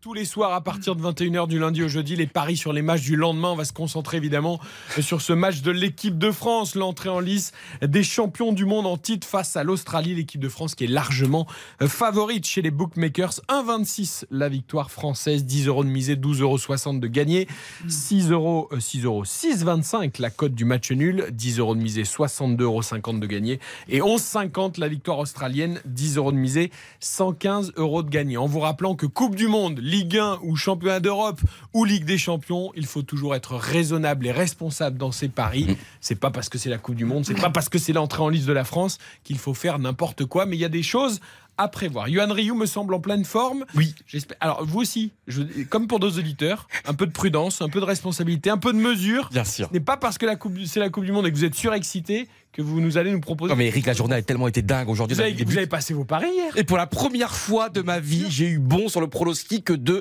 Pays-Bas. J'avais dit il faut que la- le Pays-Bas euh, euh, exactement deux buts d'avance. Il y a eu deux buts d'avance. But de Gakpo. Euh, J'avais tout bon pour la première fois après trois mois à RTL. Et Karine Galli avait tout bon également sur le match Qatar-Équateur. Quand on vous dit qu'il faut écouter les spécialistes de RTL pour les paris, eh bien 2 sur 2 sur les deux premiers jours. Alors, Eric, je tente un petit truc. Je tente un petit truc. Je fais un my match. Victoire de la France 3-0 contre l'Australie. 3-0 pour la France contre l'Australie. Et là, allez, allons-y, gaiement. Un triplé de Kylian Mbappé. La France qui mène à la mi-temps. Et tout ça nous fait une cote à 90. 90. Triplé d'Mbappé, 3-0, Ouais. France qui mène à la mi-temps. 10 euros de misée, 900 euros de gagné. J'avais dit de faire dans la mesure. Pour lui, c'est dans la mesure. Pour d'autres, peut-être pas, mais pour Johan, il a déjà fait beaucoup plus gros comme cote. On fait du 800 Je contre crois qu'on a rappelez-vous. atteint 800, oui. c'est Surtout que normalement, il y a 18 lignes. Là, il y en a, il y en a 3 ça. juste. Hein, Mais on a dit, j'ai barré, mais j'ai j'ai- Ah, j'ai déjà ah oui, coupé la feuille pour pas qu'il y ait les autres lignes. Ah, bon. Alors, Xavier, Ouais, J'ai un côté un petit peu plus raisonnable hein, que, que Johan Ryu dans, dans l'idée, dans, dans mon quotidien. Donc, euh, euh, moi, je suis un peu inqui- inquiet pour l'entrée en matière de l'équipe de France. Je suis parti sur un, un score exact multichance 0-0 ou un partout. Résultat nul à la mi-temps. Buteur multichance Kylian Mbappé ou Mathieu Lecky, ancien attaquant de, du Hertha Berlin. Ça nous donne une cote de 36. d'accord. J'ai envie que Johan Ryu passe son pari. Je sais pas que je veux pas que vous fassiez briller les auditeurs. Mais moi aussi, je, Vous je, fassiez gagner les auditeurs, je mais le souhaite. Hein. on souhaite quand même que l'équipe de France gagne demain. Ah, mais je le souhaite également. Voilà. Et cote à 36 en tout cas pour, euh, pour Xavier Domergue avec une entrée en lice un peu compliquée des champions du monde. Éric Silvestro. On refait la Coupe du Monde sur RTL. Un petit point sur le match qui a débuté à 20h tout à l'heure avec Baptiste Durieux. Ça y est, c'est reparti depuis quelques minutes entre les États-Unis et le pays de Galles. Et oui, toujours 1-0 pour les États-Unis, donc avec euh, une vraie domination pour le coup dans la possession du, du ballon, avec des beaux joueurs de, de football. On pense à Tyler Adams, par exemple, capitaine ce soir, le joueur de Leeds, dont euh, pourra d'ailleurs nous parler Bruno peut-être. On pense évidemment à Christian Pulisic ou, ou McKinney, joueur de la Juve. Il y a une belle possession du ballon, une belle utilisation du ballon, et il domine pour l'instant ce match 1-0. On le rappelle le but de Timothy Weah à la 36e minute de jeu sur un service justement du joueur de Chelsea, Christian Pulisic. Faut préciser que le regard sur le soccer, le foot masculin, a pas mal évolué aux États-Unis.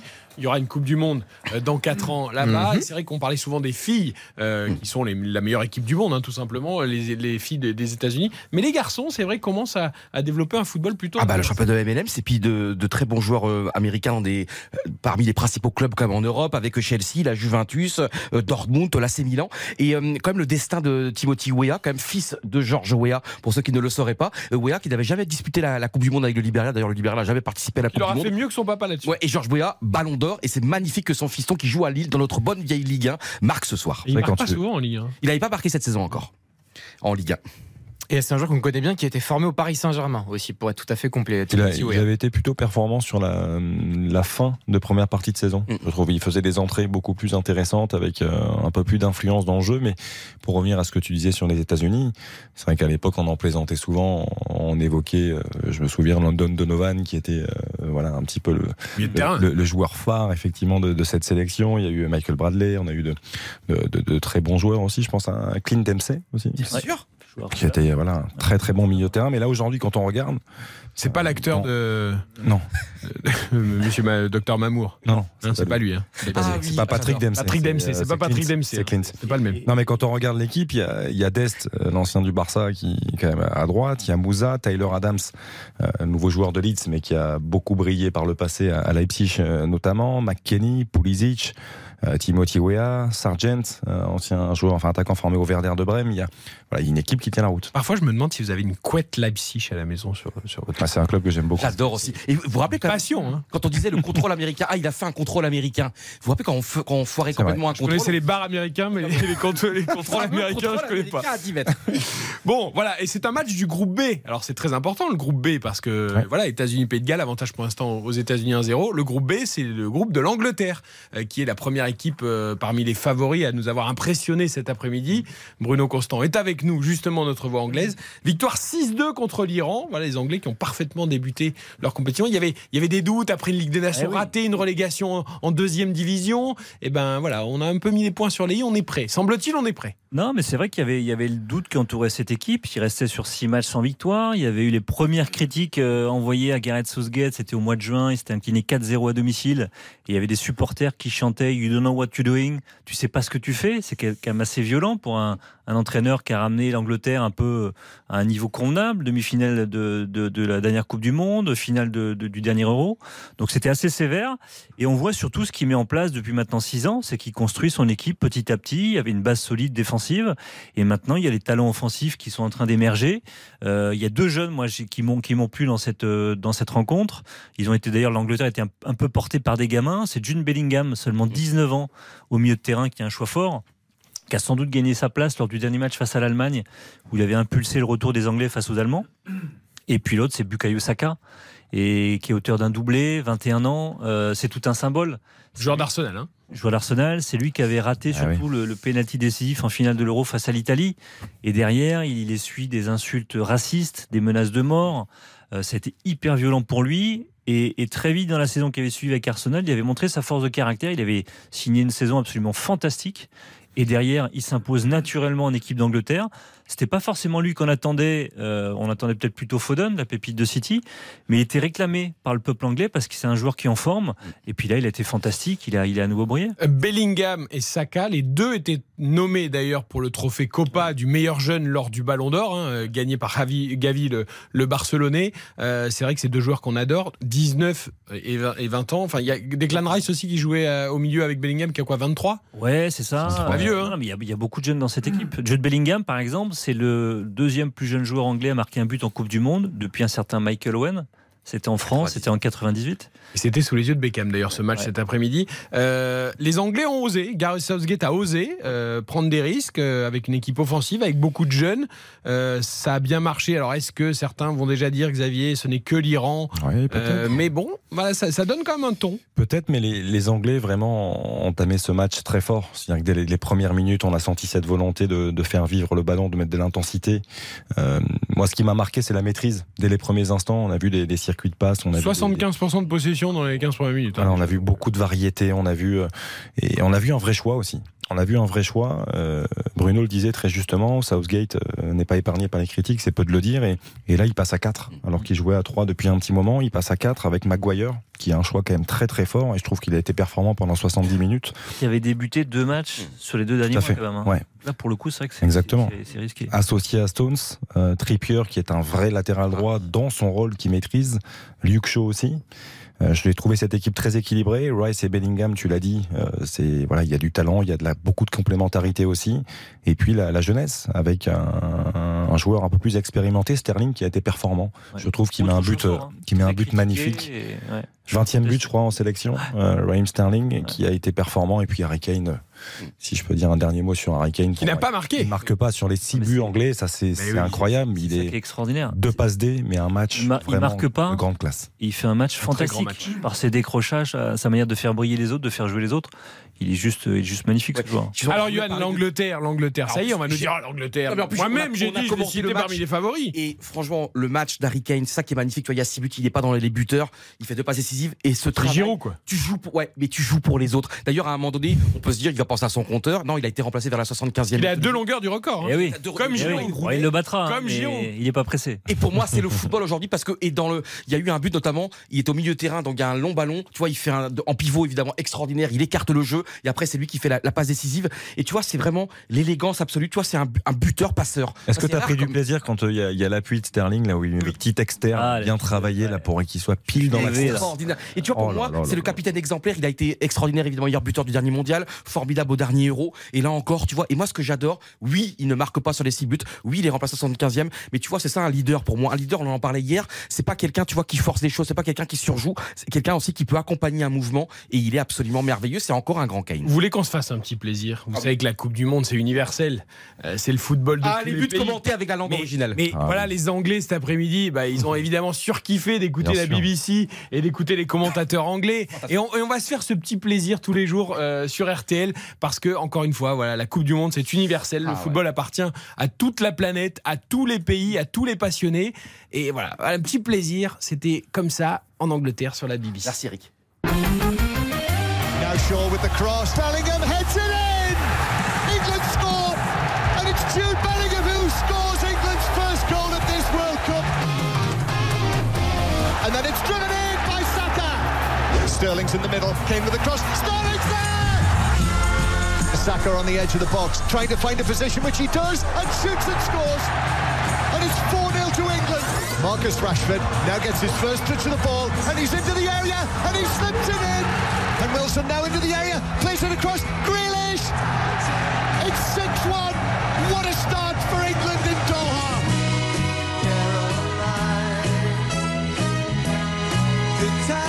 Ah, ça fait du bien. hein. Quel bonheur. Sweet Quand ça Caroline. Quand on, quand on pète les plombs, quand on vide, quand on met plein des, des points d'exclamation. Wow, wow, wow. Comme ça les Anglais. Ah ouais. Ouais. Allez, on y va. Et là, dans les pubs anglais cet après-midi, ça a dû être. pouh. Ah, c'est magnifique. Bah, il y a toujours cette scène euh, quand il y a un but, euh, ils jettent tous la pinte de, bière en l'air. Juste pas passer dessous à ce moment-là. Là, ça a fait cher la soirée. mais ouais, non, non, mais Bruno, là, c'est des images, c'était en Angleterre. Ah, on en a eu plein des commentaires en anglais. On a On les a eu les buts en anglais. Eh oui. Goal? Mais non. Marvelous, fantastic. Imagine, imagine a fantastic, a beautiful world. John Lennon c'était qui euh, Neil Diamond, c'est ça? Sur le La chanson Sweet Caroline. Ah, oui, oui. Neil Diamond.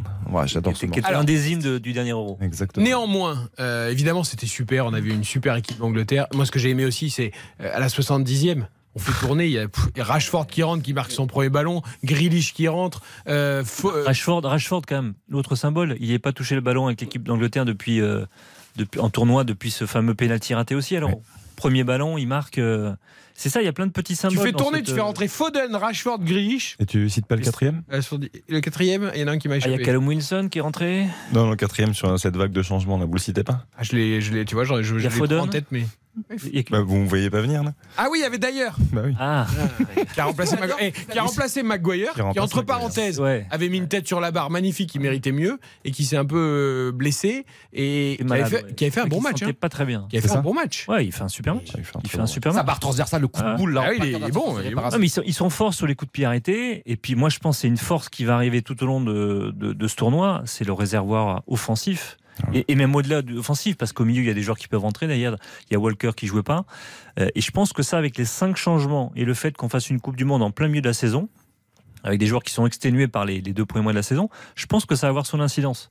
Et, et l'Angleterre, ils ont un- une vraie puissance sur leur banc. C'est- Et, et ils ont un groupe assez facile pour démarrer de Oui, façon progressive, Ouais. sans, sans faire offense aux autres Attention, équipes. attention, facile. Euh, Pays- on, on verra l'Iran. de Galles, États-Unis, Non, mais- euh, non, mais l'Iran, euh, l'Iran, l'Iran, Ils sont passés à une seconde de, de passer en huitième. L'Iran, faut regarder leur match. Hein. Le ils prennent un à deux buts par match maximum. On hein. a précisé que l'Iran était une belle équipe, qui est Et- 20e au classement FIFA. Néanmoins, quand tu as Iran, Pays de Galles, États-Unis dans ton groupe, on peut dire quand même que c'est idéal pour une entrée en matière progressive.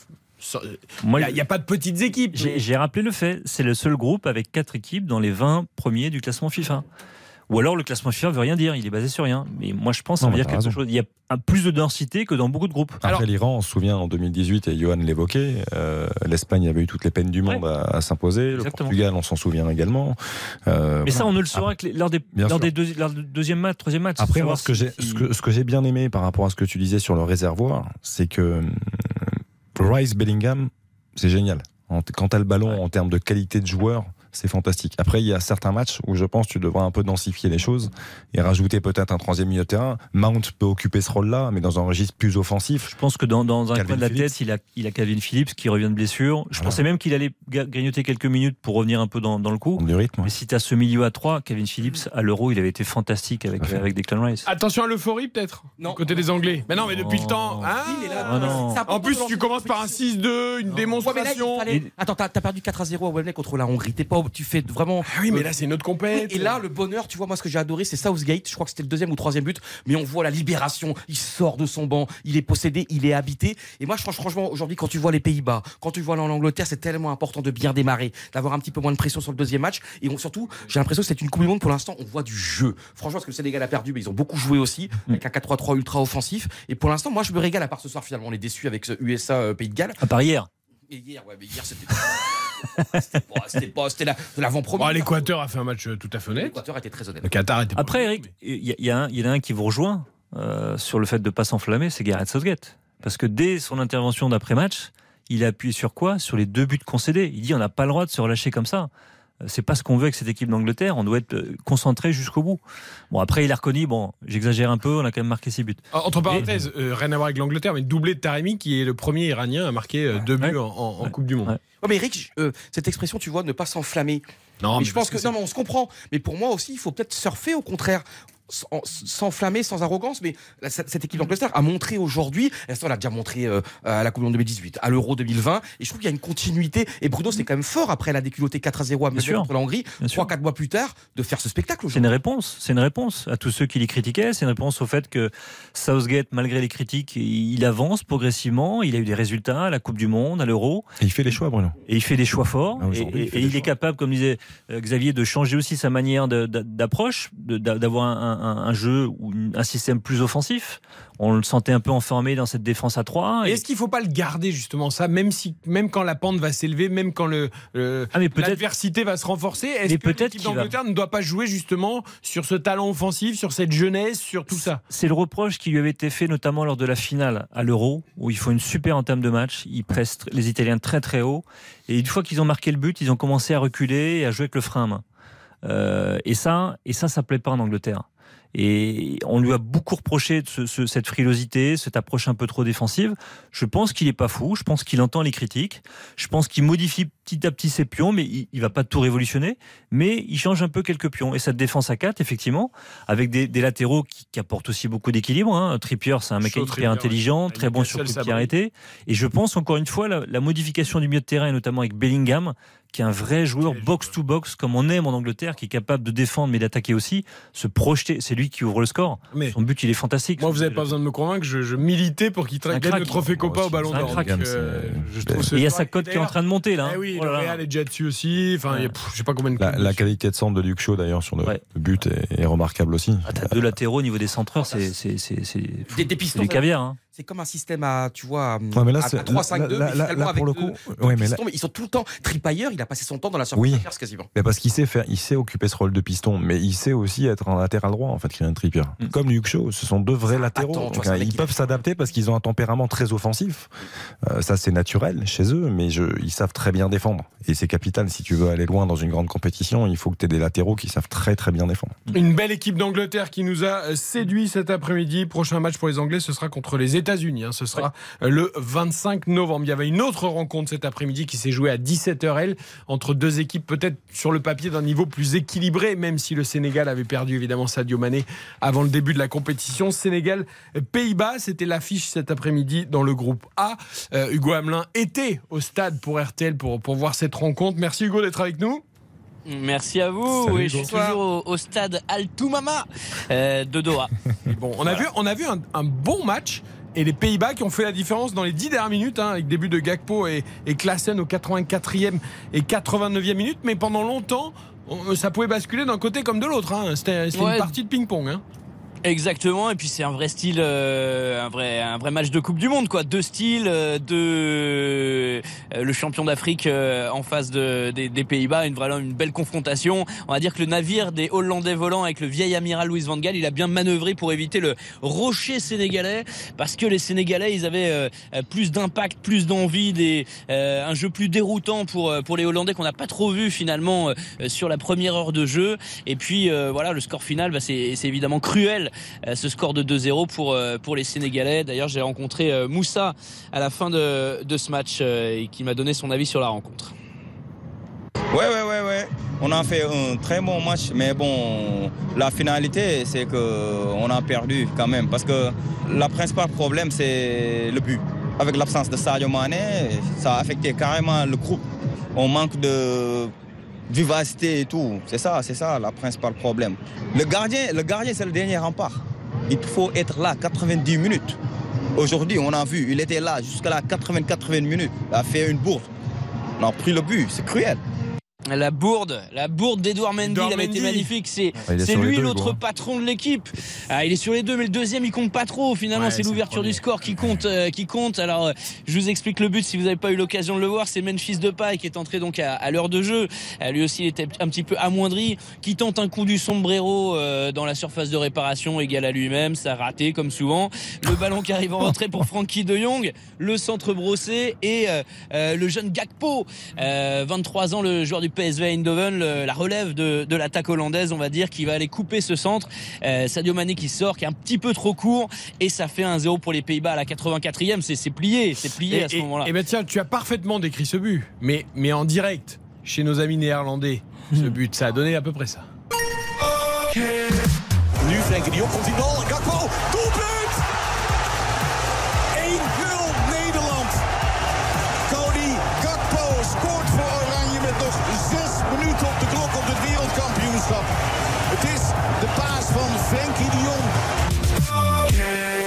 Frankie, de- j'ai compris, de passe Frankie de Jong. Frankie Ça, de Jong.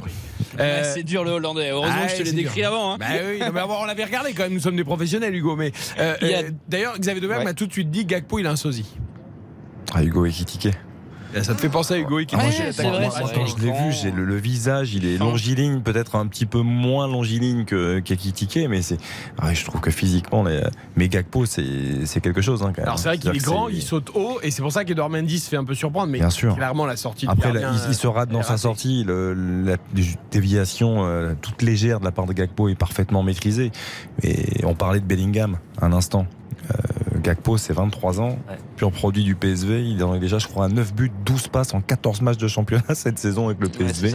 c'est ouais. Juste, mais fantastique. Et c'est un joueur, mais euh, pff, À l'inverse, Bruno Constant, Edouard Mendy, il vit une saison difficile. hein. Il a même perdu sa Ouais. place à Chelsea, hein, alors qu'il était euh, le taulier dans les buts. hein. C'est symptomatique d'un gardien qui est pas totalement en confiance, qui a commis des erreurs avec Chelsea, qui a perdu sa place à Chelsea, qui s'est retrouvé sur le banc, plus Kepa euh, a brillé. Il a profité de la blessure de Kepa pour revenir et on sent qu'il n'est pas totalement revenu à son meilleur niveau. C'est- C'est c'est- c'est dommage. Après, moi, je trouve que la performance du Sénégal est juste fantastique. ils ont fait un bon match. Ils, ils perdent leurs meilleurs joueurs. C'est comme si l'Argentine perd Messi. Et ils te sortent un match fantastique face aux Pays-Bas. Franchement, si Mané est sur le terrain, je pense qu'il gagne ce match. Et Bruno, par rapport à ça, juste. Ils sont à la rajoutons- hauteur- ils sont à la hauteur de leur- ra- de leur rajout- de Bien du- sûr, mais, mais rajoutons juste en cours de match la blessure d'Abdou Diallo qui change beaucoup de choses et chez Kouyaté Ouais. encore plus. Ah. C'est-à-dire que tu perds deux joueurs sur civière, ouais. sur le match. C'est c'est terrible. C'est le- c'est c'est un cauchemar à ce moment-là. Euh, il y, a néanmoins- deux, il y a deux points, il y a deux points positifs quand même pour euh, pour le Sénégal. Euh, vu le match qu'on a vu hier entre le Qatar et l'Équateur, on Voilà, dit que le Sénégal te dire, ont toutes, dans ce groupe, bien toutes sûr. leurs chances.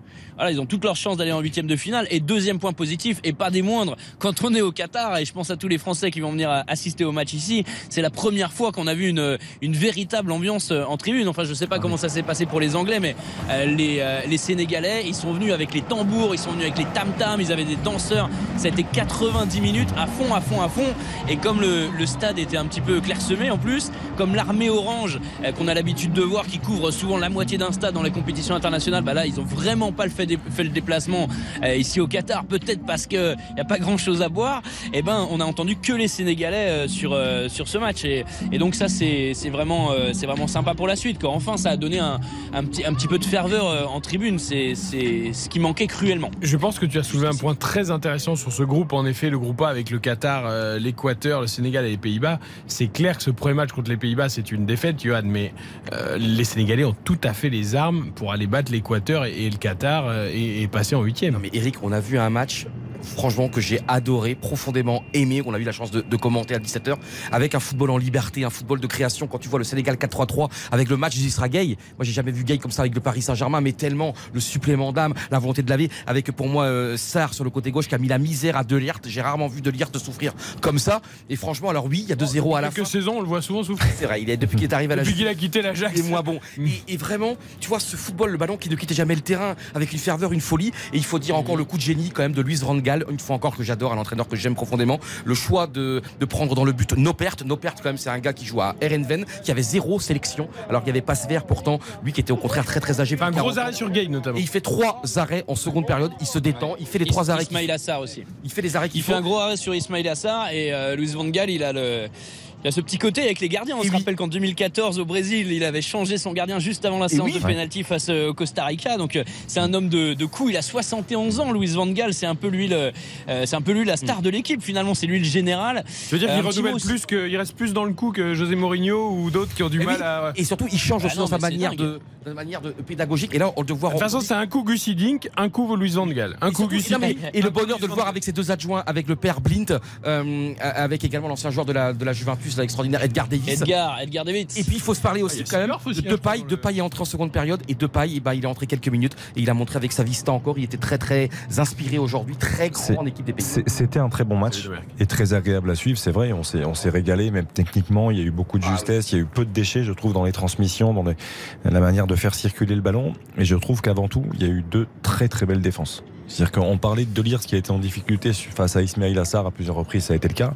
C'est vrai, mais je, je trouve que ça défendait très bien, notamment du côté Van sénégalais. Dijk, on l'a vu aussi. Euh, Van Dijk a été très bon, mais euh, Pa- Koulibaly, ouais. Papa Boussissé, Koulibaly a fait un match de Ouais. très très haut niveau, euh, je trouve, cet après-midi. Et d'ailleurs, sur le but, la tête, Oui. euh, Mendy, parce que Koulibaly, t'as l'impression qu'il est un peu en retard. et Il lui qu'il- parle. alors, il est un peu en retard. hein. Mais quand même, tu vois Mendy qui lui dit laisse. On voit vraiment sur les images euh, et le gardien qui parle pour euh, que le défenseur ne saute pas pour le gêner dans sa sortie. Et donc quelque part, il, s'est- il a peut-être pas sauté, il a peut-être Ouais. pas disputé le duel et il a peut-être pas gêné Gakpo parce que le gardien lui a parlé. Sauf que le gardien, on l'a en plus, tu vois, tu vois Mendy, il arrive bien avec les deux points en avant, hein, c'est très clair. Hein. C'est-à-dire que sa sortie, il est là Ouais. pour boxer, il arriverait juste malheureusement avec un tout petit peu de retard. C'est Un dernier mot sur, euh, sur les Pays-Bas ouais, qui sont un petit peu euh, outsiders dans cette euh, compétition. On ne sait pas trop ce que, euh, ce que ça va donner. Euh, Frankie de Jong, c'est le maître à jouer. Là, il était un petit peu transparent. Finalement, il, il signe la passe décisive et, et ça le sauve. C'est vraiment pas le football total. hein, le- le- dur. Non, pas transparent. Tu- non, tu bien trouves- sûr, tu il est trouves là. qu'il a pas été. Moi, moi, moi, je trouve qu'il a eu beaucoup Non, de je trouve volume, qu'il a été un peu Il a été un peu neutre. Il a été un peu neutre. Il a pas été saignant. Il rate la plus grosse action du match, la plus grosse action qui est magnifique à la 24e super mouvement collectif.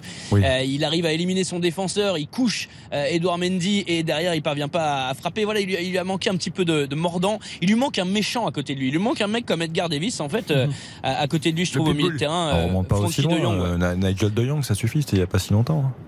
Hein. Mais ce que vous disiez, c'est très important sur la défense parce que on se rappelle Van que la Bommel. France en 2018, ils ont. ouais, voilà. Ah, ça, Ils ça, ont- ils ça, ont- c'est un méchant. Bon, Nigel De Jong La- aussi, hein, Ouais, demandez, ouais, à Xabi Alonso s'ils s'en souviennent. Cette finale terrible. Pardon, Hugo, la t'as France, la, la France, ils ont gagné la, la Coupe du Monde 2018 quand même en s'appuyant sur une grosse défense. Et là, quand tu te dis euh, De Ligt, euh, Van Dijk, Nathan Ake euh, sur cette défense à 3, euh, piston euh, également euh, intéressant hein, avec euh, euh, le jeune à droite, avec Blint euh, à gauche et, euh, Ah, il a et Qui peut faire. Dumfries, aussi. Dumfries qui joue à droite. Dumfries, Dumfries à droite, tu vois, ils ont, ils ont quand même un truc solide et j'ai envie de les voir contre une, contre une grosse équipe, voir ce que, ce que ça pourrait donner. On les place, les Pays-Bas, euh, Bruno. Bon, alors, c'est ce premier match, certes. Bah, le Sénégal, c'était quand même un test, hein, mine de rien. Ouais, bah, ils, sont, ils sont favoris de leur groupe. Après, moi, je trouve qu'il leur manque un buteur. Il leur manque un buteur devant. Est-ce que Memphis Depay aura le temps de revenir en forme euh, d'ici là? Je sais pas. Moi, pour moi, surtout les Pays-Bas, c'est surtout une belle histoire en fait. On parlait de Van Gaal, c'est une super histoire. C'est quelqu'un qui souffre, qui se bat contre un cancer de la prostate depuis plusieurs mois, euh, qui, avait débarqué euh, au centre d'entraînement de, de- des Pays-Bas en, en chaise roulante, sans dire à, à ces, à ces joueurs qui souffraient d'un cancer. C'est une force de la nature, c'est un caractère extraordinaire. On aime ou n'aime pas parce que c'est un caractère très très fort. Mais ce qu'il réalise avec cette sélection est juste, est juste magnifique, moi je trouve. Vous les placez où Toi, Xavier, les Pays-Bas tu... Attention aux Pays-Bas ou pas?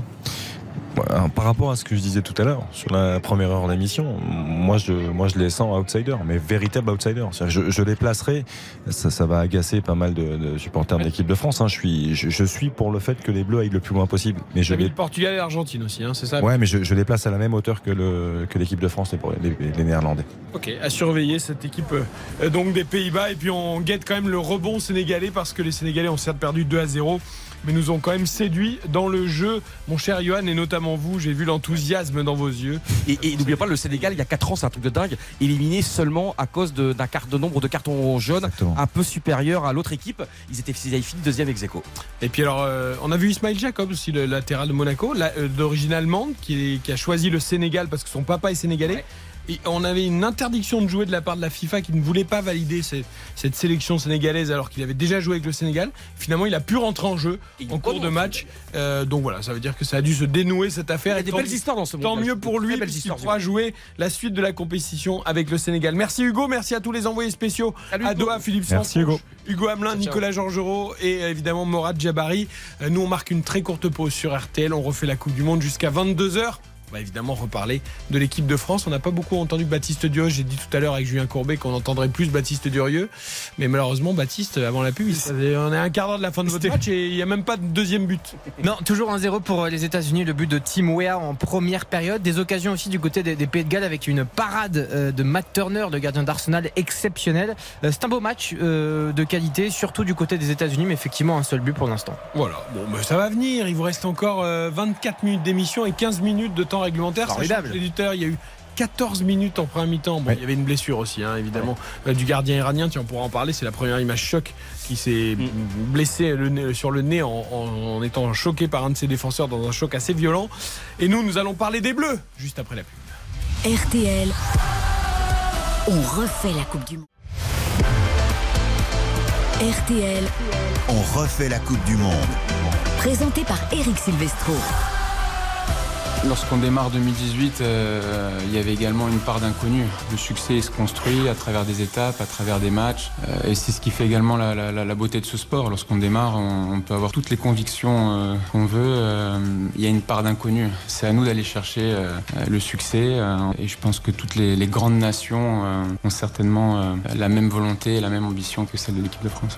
Les propos d'Hugo Lloris, le capitaine de l'équipe de France ce matin lors de la conférence de presse de veille de match match de l'entrée en liste des champions du monde face à l'Australie. Les incertitudes, elles étaient là aussi en 2018. Il a bien déminé le terrain, Hugo Lloris. On en parle évidemment avec Xavier Domergue, avec Yohan Ryu, avec Bruno Constant. Baptiste Durieux suit toujours pour nous le match États-Unis. Pays de Galles, il n'y a pas eu de but pendant la pub, mon cher Baptiste? Toujours aucun. Il reste 10 minutes dans le temps réglementaire. 1-0 pour les États-Unis. Bon, on espère que les matchs de demain seront peut-être un peu plus spectaculaires, et notamment celui de l'équipe de France face à l'Australie. Euh, Hugo Lloris, il parle pas beaucoup, en tout cas euh, en conférence de presse, on a toujours l'impression un petit peu que le ton est, est un peu monocorde, qu'il y a un peu de langue de bois, mais finalement, si on l'écoute bien, Hugo Lloris, il dit quand même des choses. Et là, il sent bien qu'il y a du scepticisme autour de cette équipe de France après euh, tous les blessés.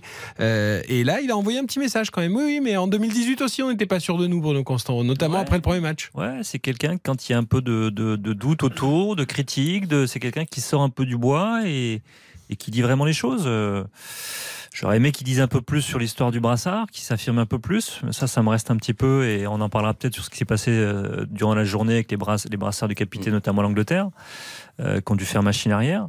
Mais non, non, mais c'est. Moi, je suis toujours étonné qu'on mette en doute l'âme de, de capitaine, de leader de Hugo Loris. Euh, Et on l'a vu par le passé, notamment avec des vidéos. Quand il faut taper du poing sur la table, il est capable de le faire. Euh, à Tottenham, je peux vous dire que les, les joueurs de Tottenham, ils sont unanimes. C'est un leader respecté, exemplaire, et il écoute. Il est très écouté. Et c'est pas parce que euh, on, on vulgarise pas à l'oral ou qu'on dit pas les choses euh, de manière forte qu'on qu'on dit pas des choses intéressantes ou importantes. Et Loris, je trouve qu'il est, c'est un vrai leader. Ouais, c'est vrai qu'il parle Hugo Lloris quand il le faut et peut-être pas en levant la voix. Penalty. Ah, penalty pour les Pays de Galles face aux États-Unis sur une, une faute de Zimmerman euh, sur Gareth Bale. Et c'est ce même Gareth Bale, évidemment, grand joueur, magnifique joueur, ancien du Real Madrid et de Tottenham, qui va s'apprêter La dernière croisade. pour à tirer ce penalty, le gaucher. Effectivement, le joueur aujourd'hui qui joue à Los Angeles, euh, forme de, de pré-retraite, mais un titre de champion des États-Unis quand même pour Gareth Bale, qui s'apprête à tirer ce, ce penalty face euh, à Wayne Hennessy, le gardien euh, gallois. Euh, on va, le gardien américain, pardon, donc c'est Matt Turner. On va suivre ce penalty de, de Gareth Bale qui souffle, euh, qui a l'habitude de tirer de très beaux coups francs, qui est aussi très bon dans l'exercice des, des penalties. Il va pouvoir s'élancer. Le numéro 11, il va frapper. C'est parfaitement frappé. La mine et le but, pardon, l'égalisation des Pays de Galles avec cette ouverture de ce, ce but, cette égalisation de, de Gareth Bale. J'ai complètement bugué. Parce que il y a- y a par contre, il y a un supporter qui a failli entrer. C'est pour ça que j'ai bugué. Euh, ce magnifique penalty du pied gauche, Gareth Bale. Donc ça fait un partout entre les États-Unis et le Pays de Galles. Et j'ai regardé, c'est le 40e but de Gareth Bale. Donc face. Euh, Avec, avec, les Pays avec les absolument. Euh, lui, il a pas bugué en revanche, Gareth Bale, au moment de tirer ce penalty, Xavier Domergue. C'est gentil, merci. Ah, c'est vous qui avez dit que vous avez bugué. Oui, c'est moi, reprendre j'assume. le propos. La, la Non, maîtrise technique vraiment sur le, dans l'exercice en fait, parce que le gardien part du bon côté, mais Turner et malgré tout c'est tellement bien frappé parce qu'il va il va mettre la hauteur suffisante pour qu'il ne puisse pas intervenir et franchement c'est voilà c'est du Gareth Bale. On, on connaît la qualité de son pied gauche, Ah bah, pied Bruno la connaît parfaitement et c'est lui qui relance le Pays de Galles. Heureusement qu'il marque, hein, parce qu'à part ce penalty, il n'a pas montré grand-chose avant, hein, honnêtement. hein. Rien du tout. Parler de pré-retraite, euh, mais, mais moment décisif et C'est un garçon qui a souvent été décisif. hein, Pas la, pour Ah, la mais- qualification, dire pour la La qualification. qualif, euh, dans les grands la rendez-vous, dans les finales de Champions, Ligue bah, des Champions, évidemment. bien sûr. La 2014, il avait été Ouais. énormissime. Et là, regarde, parce que j'ai adoré, c'est après aussi. T'as vu comment il va vers la foule, il embrasse la foule, c'est un homme du peuple. Et j'avais adoré particulièrement son Euro 2016 où le, les Pays de Galles, le Pays de Galles avait été Mais extraordinaire. demi-finale pour le Pays Il avait, il avait été énorme. Mais c'est vrai que ces dernières années, oui, où on dit qu'il joue plus Ouais, mais combien de fois il a été décisif en Champions League. Ouais, mais mine de rien. On c'est aurait aimé le voir plus. C'est l'homme des grands rendez-vous. Et vous savez comment il était né quand même C'était à San Siro, enfin né. Il était déjà très connu, mais vous savez ce match de Ligue des Champions extraordinaire avec l'Inter, euh, avec Tottenham, il avait été, il avait marqué un triplé en quelques minutes et c'était totalement dingue. Et là, il s'était révélé au monde. Il y a quand même des petits regrets sur la carrière de Gareth Bale, même s'il a des titres. Non, mais si, si, si. Quel regret, il a gagné des Ligues Champions. Mais non, mais Il a d'accord, gagné mais des il de l'Euro, mais a. Mais, c'est- surperformé. mais bien sûr, c'est un joueur qui, qui aurait plus prétendre, qui aurait pu prétendre au Ballon d'Or. Pour moi, il Quand était numéro quand 3 quitte- derrière Messi et Ronaldo. Quand il quitte Tottenham, il est stratosphérique. Mais oui, il est numéro Quand 3 il dans le monde. accélérait, c'était le Mbappé d'aujourd'hui. Quand il accélérait, il laissait tout le monde derrière. Et puis un pied Et il avait un pied gauche fantastique. Je me souviens de matchs, notamment contre Lyon, il marque des coups francs de- dans toutes les positions, une, une frappe de balle à la Ronaldo. il avait tout. Franchement, il avait tout pour lui. Non, mais bien sûr, il a un très beau palmarès parce qu'il a été dans des très grands clubs. Mais je crois qu'il met quand même l'un des plus beaux buts de l'histoire du foot quand même. Ah, bien sûr. Oui. Parce qu'on a, on a tendance à l'oublier celui-là. Finale Ligue des Champions, On effectivement. on l'évoquait, ouais, on quand même avec Baptiste la dernière fois, on en parlait. Ce- Extraordinaire. Ce, but est quand même sensationnel parce qu'on parle beaucoup de celui de Ronaldo, Bien sûr. mais celui-là, Ah, il est fort. Et il avait été Non, mais il a, il a un 2014. très beau palmarès. Il a été décisif dans des grands matchs et donc il a réussi sa carrière. Mais Ah, mais on peut imaginer voilà, qu'il aurait pu lutter pour le Ballon d'Or, il aurait pu jouer plus souvent titulaire ces dernières années dans des grands clubs et, et participer plus activement au succès Oui, de mais quand équipe. t'es au Real, que t'as une concurrence exacerbée, que t'es- t'es 7 ou 8 pour euh, quand même 3-4 places, franchement, moi je trouve. Et puis avec le Pays de Galles, t'as vu l'Euro 2016, quand même, les émotions, le truc de dingue, le parcours, et là encore, il est décisif lors, le- lors du match de pas- barrage pour la qualification. Il marque encore aujourd'hui. Alors, juste. On n'est pas tous faits de la même façon. C'est-à-dire qu'il y a des. Tout le monde ne réagit lui pas. convenait comme ça. Non, mais voilà, tout le monde ne réagit pas comme Cristiano Ronaldo, qui est capable d'avoir cette, cette rigueur au quotidien, ce, ce professionnalisme de tous les instants. Tout le monde est. On est tous différents. Et je pense que Gareth Bale, de ce côté-là, c'est. Et après, quand vous êtes fort dans les moments décisifs les moins importants ou les finales, c'est que vous êtes un super joueur. Il n'y a que les grands joueurs qui, qui brillent dans ces matchs-là, de toute façon. Il y a des très grands joueurs qui n'ont Ouais. pas brillé dans les grands Oh matchs oui. et qui se considèrent pourtant comme de très très grands joueurs. Alors, pour être tout à fait honnête, il y, a- il y a un je ne partout. pas de nom, je veux pas me, je veux me fâcher avec personne. Il y, a- il y a un partout entre les États-Unis et le Pays de Galles. Euh, Gareth Bale n'a pesé en rien sur ce match. hein. Il faut bien rappeler que là, c'est euh, un point du, du nul qui serait mais extrêmement satisfaisant pour le Pays de Galles qui n'a strictement rien montré par rapport aux Américains qui ont le ballon. Alors, il provoque le penalty et il le transforme, Gareth Bale. Mais effectivement, il a été transparent comme toute son équipe aujourd'hui. hein, pour bien rappeler que euh, c'est les États-Unis qui dominent largement malgré le score un partout, 5 minutes de jeu dans le temps Je réglementaire. n'ai pas vu qui a fait la faute sur le. Zimmerman. Zimmerman a été grossière. hein, la faute. Grossière. Euh, Et totalement inutile en plus à l'entrée de la surface. Bale est dos au but. Euh, il a juste à se mettre de derrière. et il se jette dans les pieds n'importe comment là, pour faire la cisaille euh, à 5 à 6 minutes de la fin du match. Bale, il est quand même inoxydable parce que mine de rien, tu avais en compte depuis le, le- le haut niveau, depuis tant et tant d'années, il confirme encore, tu vois, après retraite et tout. Mais il, ça, c'est quand même l'âme de cette équipe. Et franchement, ce- vous allez voir les images après, peut-être euh, si vous êtes plus à la radio, mais franchement, cette communion avec la, la ferveur, avec le public, il est quasiment entré dans, la- dans les gradins, il est porté ses partenaires. Mais j'a- j'adore qui- profondément ce Ce joueur. qui est terrible quand tu regardes le- l'effectif du Pays de Galles, c'est que tu as deux joueurs qui auraient pu euh, être peut-être encore plus grands. Parce que quand on parle de Gareth Ah oui, Bale, Ramsey. il faut parler Ah aussi Ramsey. d'Aaron Ramsey. Ah, pas pour, pas était pour la même raison, parce que Ah. Ramsey, il y a eu Ah, des blessures. Arsenal, et- il était bon. non, oh non. Enfin, il était bon, oui, il a été bon. Il a, il a été bon à un Ça moment. reste un gâchis, Arsenal. Ah, c'était un joueur fantastique. Parce qu'il jouait un match sur trois, il était tout le temps blessé. Bien sûr. Il était... Mais il un C'est pas pour la même raison que Gareth Bale. fantastique à l'âge de 16-17 ans, on l'envoyait déjà comme un prodige. hein. Après, Exactement. sur le- juste pour le match du, du Pays de Galles et le fait qu'il soit moins, moins bien, il y a un joueur magnifique qui manque dans ce milieu de terrain, c'est c'est Joe Allen, Ah qui est un peu l'homme à tout faire de cette équipe, qui a un volume de jeu extraordinaire, qui tape, qui défend, qui distribue. Et sans lui, ils, ils avaient des craintes et elles se confirment malgré tout dans, dans le jeu. Eh bien, voyez, je suis content qu'on ait consacré quelques minutes à ce match Ah oui. États-Unis-Pays de Galles. C'est Que adorable. Baptiste Durieux nous ait fait vivre ce penalty. Alors oui, du coup, alors, a- en fait, le, le- le supporter soi-disant qui m'a fait complètement perdre mes moyens, en fait, c'est un membre du staff qui, qui, a- qui s'est précipité sur tout le monde. Et en fait, j'ai cru que c'était un mec qui était rentré comme ça sur la pelouse. Ah. Et, et j'a- j'avais l'impression, et c'est pour ça, j'ai- je savais plus où j'étais.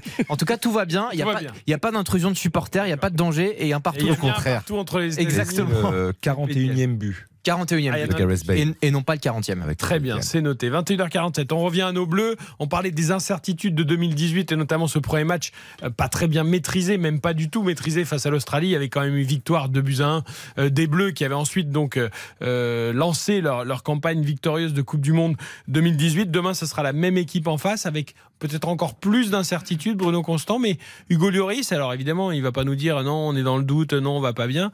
Il, il cesse de répéter. On sera prêt. Ceux qui seront là seront au rendez-vous. Euh, Est-ce qu'on peut le croire? Est-ce qu'on peut croire en cette équipe de France? Bah, Il y a quand même une, règle qui fait la force de cette équipe de France, c'est qu'elle a jamais été aussi forte que quand elle est dans le doute, dans les critiques et face à l'adversité.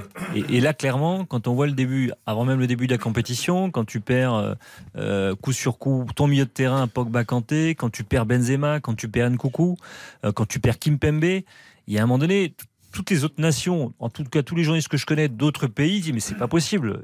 Vous avez été marabouté, il se passe quelque chose au sein de l'équipe de France. Donc clairement là ils sont un peu avec les boucliers et, moi je pense qu'ils sont capables de sortir quelque chose de fort parce que ils ont autant de talent que la plupart des nations qui sont dans cette Coupe du Monde. Et maintenant c'est au jour de se révéler. Et souvent, on se révèle dans la difficulté. Et moi, je pense que l'équipe de France est capable de sortir. Et attention, l'Australie, je le répète, hein, c'est, j'avais déjà dit euh, euh, samedi, c'est, c'est pas une très très c'est pas l'Australie d'il y a 4 ans. C'est moins moins solide. Euh, en Angleterre, on suit un peu le football australien et très, honnêtement, c'est pas très très fort. Sorti du physique, euh, des capacités Ouais, physiques et ça, du, ouais, coup, du ouais, coup, ouais, bloc un peu compact, homogène, tout ça. Il n'y a, a pas grand-chose. C'est moins fort, nettement moins fort. Il y a Mathieu Lecky. Moi, je me méfie comme la peste de Mathieu Lecky. Il aura, si- ce pauvre garçon n'aura jamais eu son nom autant de fois cité Ah non, mais je- sur une antenne aussi Mais- importante mais tu que sais qu'à l'époque où j'avais la chance de commenter la, la Bundesliga, un championnat que j'apprécie beaucoup, euh, Mathieu Lecky jouait au Hertha Berlin et c'est vraiment un joueur de qualité. Et je, je l'avais eu l'occasion de le faire. Nous, on a Mbappé. avec l'Australie. Non, mais bien sûr, non, mais évidemment, mais je demande pas d'avoir peur. Je, euh, je dis juste que si, moi, sur ce match-là, je me dis, euh, s'il y en a un qui peut nous poser problème, c'est c'est peut-être lui. Après, dans la difficulté aujourd'hui, pour revenir à ce comparatif que tu faisais avec euh, 2018, tu as bien raison, parce qu'il y avait eu cette confrontation face à l'Australie. On s'en souvient, ça avait été très compliqué, et ça avait été très compliqué aussi quelques jours après contre le Pérou. Et quelques jours après aussi, même si bon, on s'en moquait un petit peu de ce match-là, on s'en souvient bien, le match face au Danemark. Mais euh, oui, la France aime se construire dans l'adversité. Et comme le disait Bruno, il y a beaucoup de, de sélections aujourd'hui qui ont peur de cette équipe de France malgré des absences qui sont colossales. Parce que tu as un effectif, et Yo, tu l'as rappelé, et tu vas sans doute encore une fois le rappeler, tu as un effectif de, de grande, grande qualité. Et est Maintenant, il manque hein. l'expérience. On est peut-être coupable aussi, parce qu'en Angleterre, par exemple, ils ne comprennent pas qu'on puisse douter de cette équipe. On demande trop, nous. On mais oui, on dit, mais c'est pas possible, vous avez des, des talents dans toutes les lignes. Comment vous pouvez douter de cette équipe Ouais, mais c'est l'inexpérience. en fait. Non, mais c'est c'est quelque chose que les sélectionneurs et les joueurs ont parfois renvoyé. L'image que médiatiquement en France, on est trop négatif. Est-ce que c'est aussi la saison qui a été compliquée, mine de rien Mais bon, l'Angleterre, on l'a dit tout à l'heure aussi, a connu une saison terrible avec la relégation en Bien Ligue des Nations. Euh, en France aussi, on n'a pas fait une grande saison euh, internationale. Mais Eric, justement, pour moi, demain, alors oui, je crois énormément à cette équipe de France, mais mine de rien, il faut absolument, là, au moment où on se parle, on est sûr de rien pour demain soir. On sort de. per- de- de- donc il faut chasser. Faut être sérieux, ombres. faut être sérieux. Chasser les ombres, ju- juste chasser les un bref instant, ça fait plusieurs mois Oui. qu'on est sûr de rien. C'est ça aussi qui inquiète. C'est quand tu parles du parcours en, en Ligue des Nations, c'est pas simplement celui-là. Ça fait quand même plusieurs mois que c'est difficile, qu'on a de moins en moins de certitudes, du fait aussi des absences euh, à répétition de Paul Pogba, d'Engolo Kanté. Et en fait, le secteur fort de nos Bleus en 2018, en fait, on, on le perd, il s'étiole petit à petit depuis plusieurs semaines. C'est pas depuis aujourd'hui, simplement ça. Voilà. Non, mais c'est intéressant. Mais c'est de dire que demain, parce que si demain tu fais match nul ou tu perds, mais t'imagines le climat qui va encore s'apesantir, euh, les doutes, encore les questions, encore les points d'interrogation, euh, la pression euh, terrible pour le deuxième match. En plus, le deuxième match, c'est le Danemark qui nous porte un peu malheur ces derniers temps. Moi, franchement, j'y crois, mais à, demain, aux joueurs de lever tous ces, nuages, ces, problèmes et surtout ces interrogations. Mais on a envie demain, comme l'Angleterre, l'Angleterre est en énorme difficulté à, à la France demain de nous faire lever de notre table. Euh, on rappelle un rendez-vous de 19h15 demain sur l'antenne de RTL avec Julien Courbet qui sera là dès 19h15. Nous vous ferons vivre évidemment l'avant-match, euh, le match en intégralité et également un débrief avec Alain Bogossian entre 22h et 22h30 euh, et puis dès 18h dans le RTL Soir avec Julien Cellier et Marion Calais. Il sera déjà évidemment des dernières infos à 2h du coup d'envoi de cette rencontre qui marquera l'entrée en liste des champions du monde dans cette compétition avec, on l'a dit tout à l'heure avec Julien Courbet, deux infos, une révélée euh, par Julien, moi non plus je vais pas y arriver, par Philippe Sansfourche, notre envoyé spécial au Qatar qui suit l'équipe de France avec Nicolas Georgerot. C'est l'absence au coup d'envoi de Raphaël Varane. On prend pas de risque avec le taulier de la défense des Bleus. Ce sera Upamecano, Konaté. Et puis, donc, euh, quatre joueurs offensifs sans doute demain au coup d'envoi.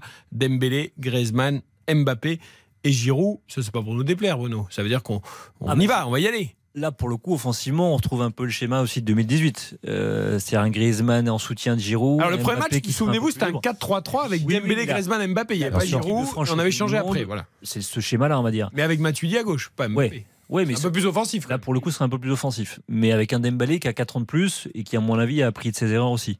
Mais, mais non, mais je- moi, j'ai du mal à inquiéter- à m'inquiéter pour cette équipe de France. Et je trouve d'ailleurs que dans le rapport qu'on faisait avec 2018, on pourrait faire le rapport surtout avec 2021 et 2002.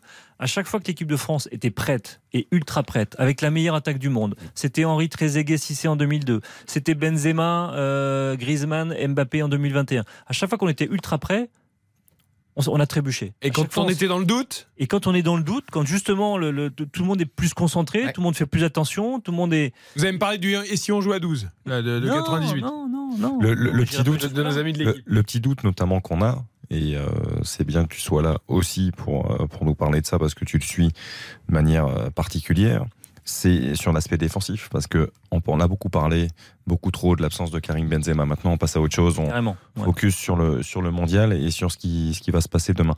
Euh, Raphaël Varane, a priori, ne devrait pas débuter. Philippe nous l'a confirmé effectivement tout à l'heure.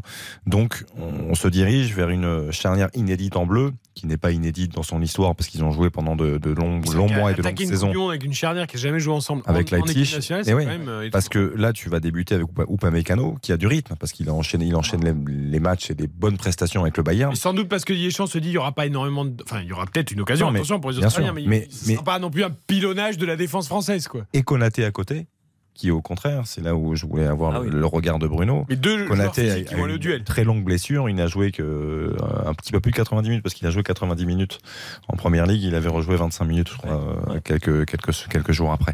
Mais quid de l'état physique de, de Konaté et de la situation? Parce que sa situation aussi personnelle à Liverpool est moins reluisante. Sur, sur les, les derniers matchs qu'il a joué avec Liverpool, moi je l'ai trouvé très très bon. Il est, une de ses qualités premières, c'est sa vitesse. Il est très très très rapide, sa capacité à se retourner. C'est pour ça aussi que Klopp l'aligné par exemple à droite de la défense du côté de Alexander Arnold, parce qu'il pouvait le couvrir. Euh, moi honnêtement, tu remplaces Varane et Kimpembe par Konaté, mais moi je ne vais pas dire qu'il n'y a pas de changement, parce qu'évidemment il n'a pas la même expérience, mais en termes de talent, pour moi il est plus fort que Kimpembe. Ah, en termes de qualité, il y a beaucoup plus aucun fort. doute là-dessus. C'est un garçon qui a joué une finale de Ligue des Champions il y a quelques mois. C'est quelqu'un qui joue régulièrement en Première Ligue contre les meilleures équipes d'Angl- anglaises, les meilleurs attaquants de Première Ligue. Et à chaque fois, il, il sort souvent euh, euh, meilleur Kimpembe aussi a joué et les vainqueur de champions, Oui, c'est vrai. Mais après, la seule, Ouais, le Covid. Il l'avait joué aussi. Le, le seul bémol que je donnerais à ce que tu viens de dire, c'est qu'il joue régulièrement. Moi, ce qui m'inquiète, c'est ça. Et il joue- le, le, il joue le, manque de régularité. Et il joue Axel Roy Il a été blessé quand même de longues semaines. Alors évidemment, l'une des interrogations de cette équipe de France, c'est le manque de leader, puisque Varane ne sera pas sur la pelouse. Benzema n'est plus disponible. Pogba et Kanté ne l'étaient déjà pas. Certes, il y a Mbappé qui a désormais 23 ans, mais ça reste quand même un joueur qui avait pris euh, toute la part de responsabilité qu'il fallait euh, à la Coupe du Monde 2018. Est-ce qu'il va prendre complètement les rênes ou est-ce qu'il y en a d'autres qui vont se révéler? Écoutez, Didier Deschamps, justement, l'a un peu titillé sur cette question des leaders. Est-ce qu'on peut s'improviser? Est-ce que de nouveaux leaders vont, vont émerger? Et sa réponse est un petit peu second degré, je pense. Vous voyez que ça se fait comme ça, claquant des doigts, on se réveille le matin, ça y est, je suis leader, je vais parler, je vais dire des choses, tout le monde va m'écouter. C'est quelque chose qui se fait euh, avec le temps et certains leaders euh, qui sont là ne l'étaient pas euh, il y a, il y a 7, 8 ans, euh, 10 ans. Le leadership, il n'est pas non plus que uniquement dans la parole. Si c'est parler pour parler et qu'il n'y a pas les mots ou l'intonation qu'il faut, l'important c'est que chaque joueur à son poste soit un leader. Voilà, être leader à son poste, répondre sur le terrain, et puis peut-être Kylian Mbappé s'occupe pas tout, ce sera peut-être Olivier Giroud en attaque, lui qui vise le record de Thierry Henry, il est à deux longueurs et il a la place désormais libre après le forfait de Karim Benzema. Il nous reste deux trois petites minutes, c'est pas encore tout à fait terminé entre les États-Unis et le Pays de Galles, parce je que c'est un confirme. des phénomènes de ce début de compétition, on peut en dire deux mots. Combien de temps additionnel là sur la deuxième mi-temps? 9 minutes de temps additionnel. On joue la, la sixième minute, c'est complètement fou. On Et- avait eu 10 minutes aussi lors de la seconde période de Angleterre-Iran tout à l'heure et 14 en première, mais il y avait la grosse blessure du gardien iranien. Néanmoins, j'ai l'impression en effet, messieurs, qu'il y a un temps additionnel euh, hallucinant dans cette Coupe du Monde. Ah, moi, je suis totalement favorable à tout ça. Combien de fois des matchs se terminent 2-3 minutes après un match alors il y a eu beaucoup plus de changements, de problèmes Moi, franchement, bah, si, si on doit jouer euh, 115 minutes, parce qu'on a eu quand même 28 minutes d'arrêt de jeu lors du premier match, hein, il faut pour moi décompter une sorte, tu vois, de jeu effectif. Et donc, tant mieux, tant mieux. Et en plus, euh, on a des super matchs. C'est vrai que c'est, ça paraît beaucoup. On n'est pas habitué de ça, Quand, il y a des blessures, euh, on, peut, on peut le comprendre. Après, moi, moi ce que j'aime bien, c'est que visiblement, il, euh, il respecte en tout cas le, le temps imparti à un changement. Normalement, une vague de changement, c'est 30 secondes. Donc visiblement, là, il, euh, il respecte ça. Ils vont peut-être même au-delà. Parce que là, j'ai pas l'impression qu'il y ait eu beaucoup de- d'arrêts de jeu et de joueurs blessés forcément dans cette deuxième période. Non, non, pas, pas du tout. Alors, il y a eu quelques alertes sur Pulisic notamment, mais qui est sorti du terrain de manière très rapide. Il n'y a pas eu de, il y a pas un joueur qui est resté au de sol pendant rajouter 5 trois minutes. minutes ou quatre Non, non, bien sûr. Après, voilà, il y a eu effectivement 5 changements de, de chaque côté. Et donc là, pour le coup, c'est vraiment appliqué à la lettre, quoi. On va voir hein, si ça se confirme, si c'est une vraie tendance de cette Coupe du Monde. Après, ça sera peut-être pas non plus très important, mais. Après, ça serait bien que la FIFA se penche vraiment sur la question de- des, des remplacements temporaires en cas de commotion. Parce que ce qui se passe euh, lors du match Angleterre-Iran. Avec moi, le gardien iranien qui percute son défenseur, Ouais, ouais, vraiment un très très gros choc qui reste plusieurs minutes au sol, le nez à quadruplé de volume, et pourtant on le laisse reprendre le jeu. Et on le laisse reprendre. Et il le sort jeu. euh, 10 secondes après parce qu'il voit les étoiles. surtout qu'on a interrompu le jeu pendant plus de 10 minutes, donc on casse totalement le rythme du début de match pour finalement le faire rentrer. On aurait mieux faire un, un remplacement temporaire, le gardien remplaçant rentre, il joue 10 minutes, si le gardien qui est blessé peut rentrer, il revient, mais qu'on n'interrompt pas le match pendant 10 minutes. Les remplacements temporaires et les exclusions temporaires, je milite pour depuis. Merci Bruno Constant. constant de venir dans mon sens. Mais non, mais c'est vrai, ça donnerait du rythme oui, au match. mais oui, mais oui. Et puis ça, ça, ça- ça pénaliserait. Ça... Et puis c'est tout prendre, prendre l'état de la santé du gardien parce qu'il reprend le jeu alors qu'il est pas. il est Ce pas- qui, Bruno, tu as tout à fait raison. Ce qui s'est passé est une honte absolue. Comment le médecin a pu laisser ce gardien rejouer comme pendant une ou deux minutes? Et imagine même il y aurait eu une action, il y aurait eu un but peut-être. Imagine il y aurait eu un nouveau contact. C'est franchement, c'est euh, comment on va dire, totalement. Alors, ils ont expliqué, alors c'est Carlos Queiroz qui a dit que parce qu'il saignait, ils n'arrivaient pas à arrêter le sang, machin. Mais après, ils ont dit que finalement, il y a peut-être même quand même une dans le pauvre. Ouais, il- tellement avait. Ah vous, avez vu comment, avez vu comment était le capitaine avec lui Parce que c'est. Parce que Bayram Vand, c'est c'est une légende euh, du football iranien. C'est-à-dire que la dernière Coupe du Monde, on l'évoquait, il fait des arrêts, des parades extraordinaires contre le Portugal. Et depuis, euh, voilà, il est encadré dans chaque salon de euh, famille Non, mais la. FIFA est trop occupée à prévoir des cartons jaunes pour les joueurs. après, tu as raison. des Et puis, faudra parler du brassard. On en parlera un autre jour parce que ce soir on n'a plus le temps. Mais évidemment, ça nous a choqué les nations européennes qui ont fini par renoncer alors qu'elles voulaient payer les amendes mais porter le brassard inclusif. Mais on les a menacés, les capitaines, d'avoir un carton jaune avant même le coup d'envoi du match. Et donc ils n'ont pas pu euh, s'occuper de ça. Baptiste, en deux mots? Oui, non, euh, bah, un partout pour l'instant toujours. Alors, euh, Pas fini on a dépassé le temps additionnel. On rappelle le but de Tim Weah et le but de Gareth Bale du côté des Pays de Galles entre donc les États-Unis et les euh, et les Gallois dans ce dans ce match du groupe B. C'est toujours pas fini. Il y a une dernière offensive là du côté euh, C'est pas américain. grave, vous allez entériner le résultat dans le flash d'Aude Vernucci. Ah bah formidable. Faisons ça. Il n'y a aucun souci. Les matchs de demain, l'entrée en liste de Lionel Messi avec l'Argentine face à l'Arabie Saoudite dès 11h à 14h Danemark-Tunisie et puis à 17h Mexique-Pologne et évidemment à 20h France-Australie en direct en intégralité sur RTL prise d'antenne dès 19h15 avec Julien Courbet et ce jusqu'à 22h30 avec tous nos envoyés spéciaux à Doha au Qatar. Merci d'avoir été avec nous pour ce On refait la Coupe du Monde. À demain pour l'entrée en liste de l'équipe de France. RTL. Il est 22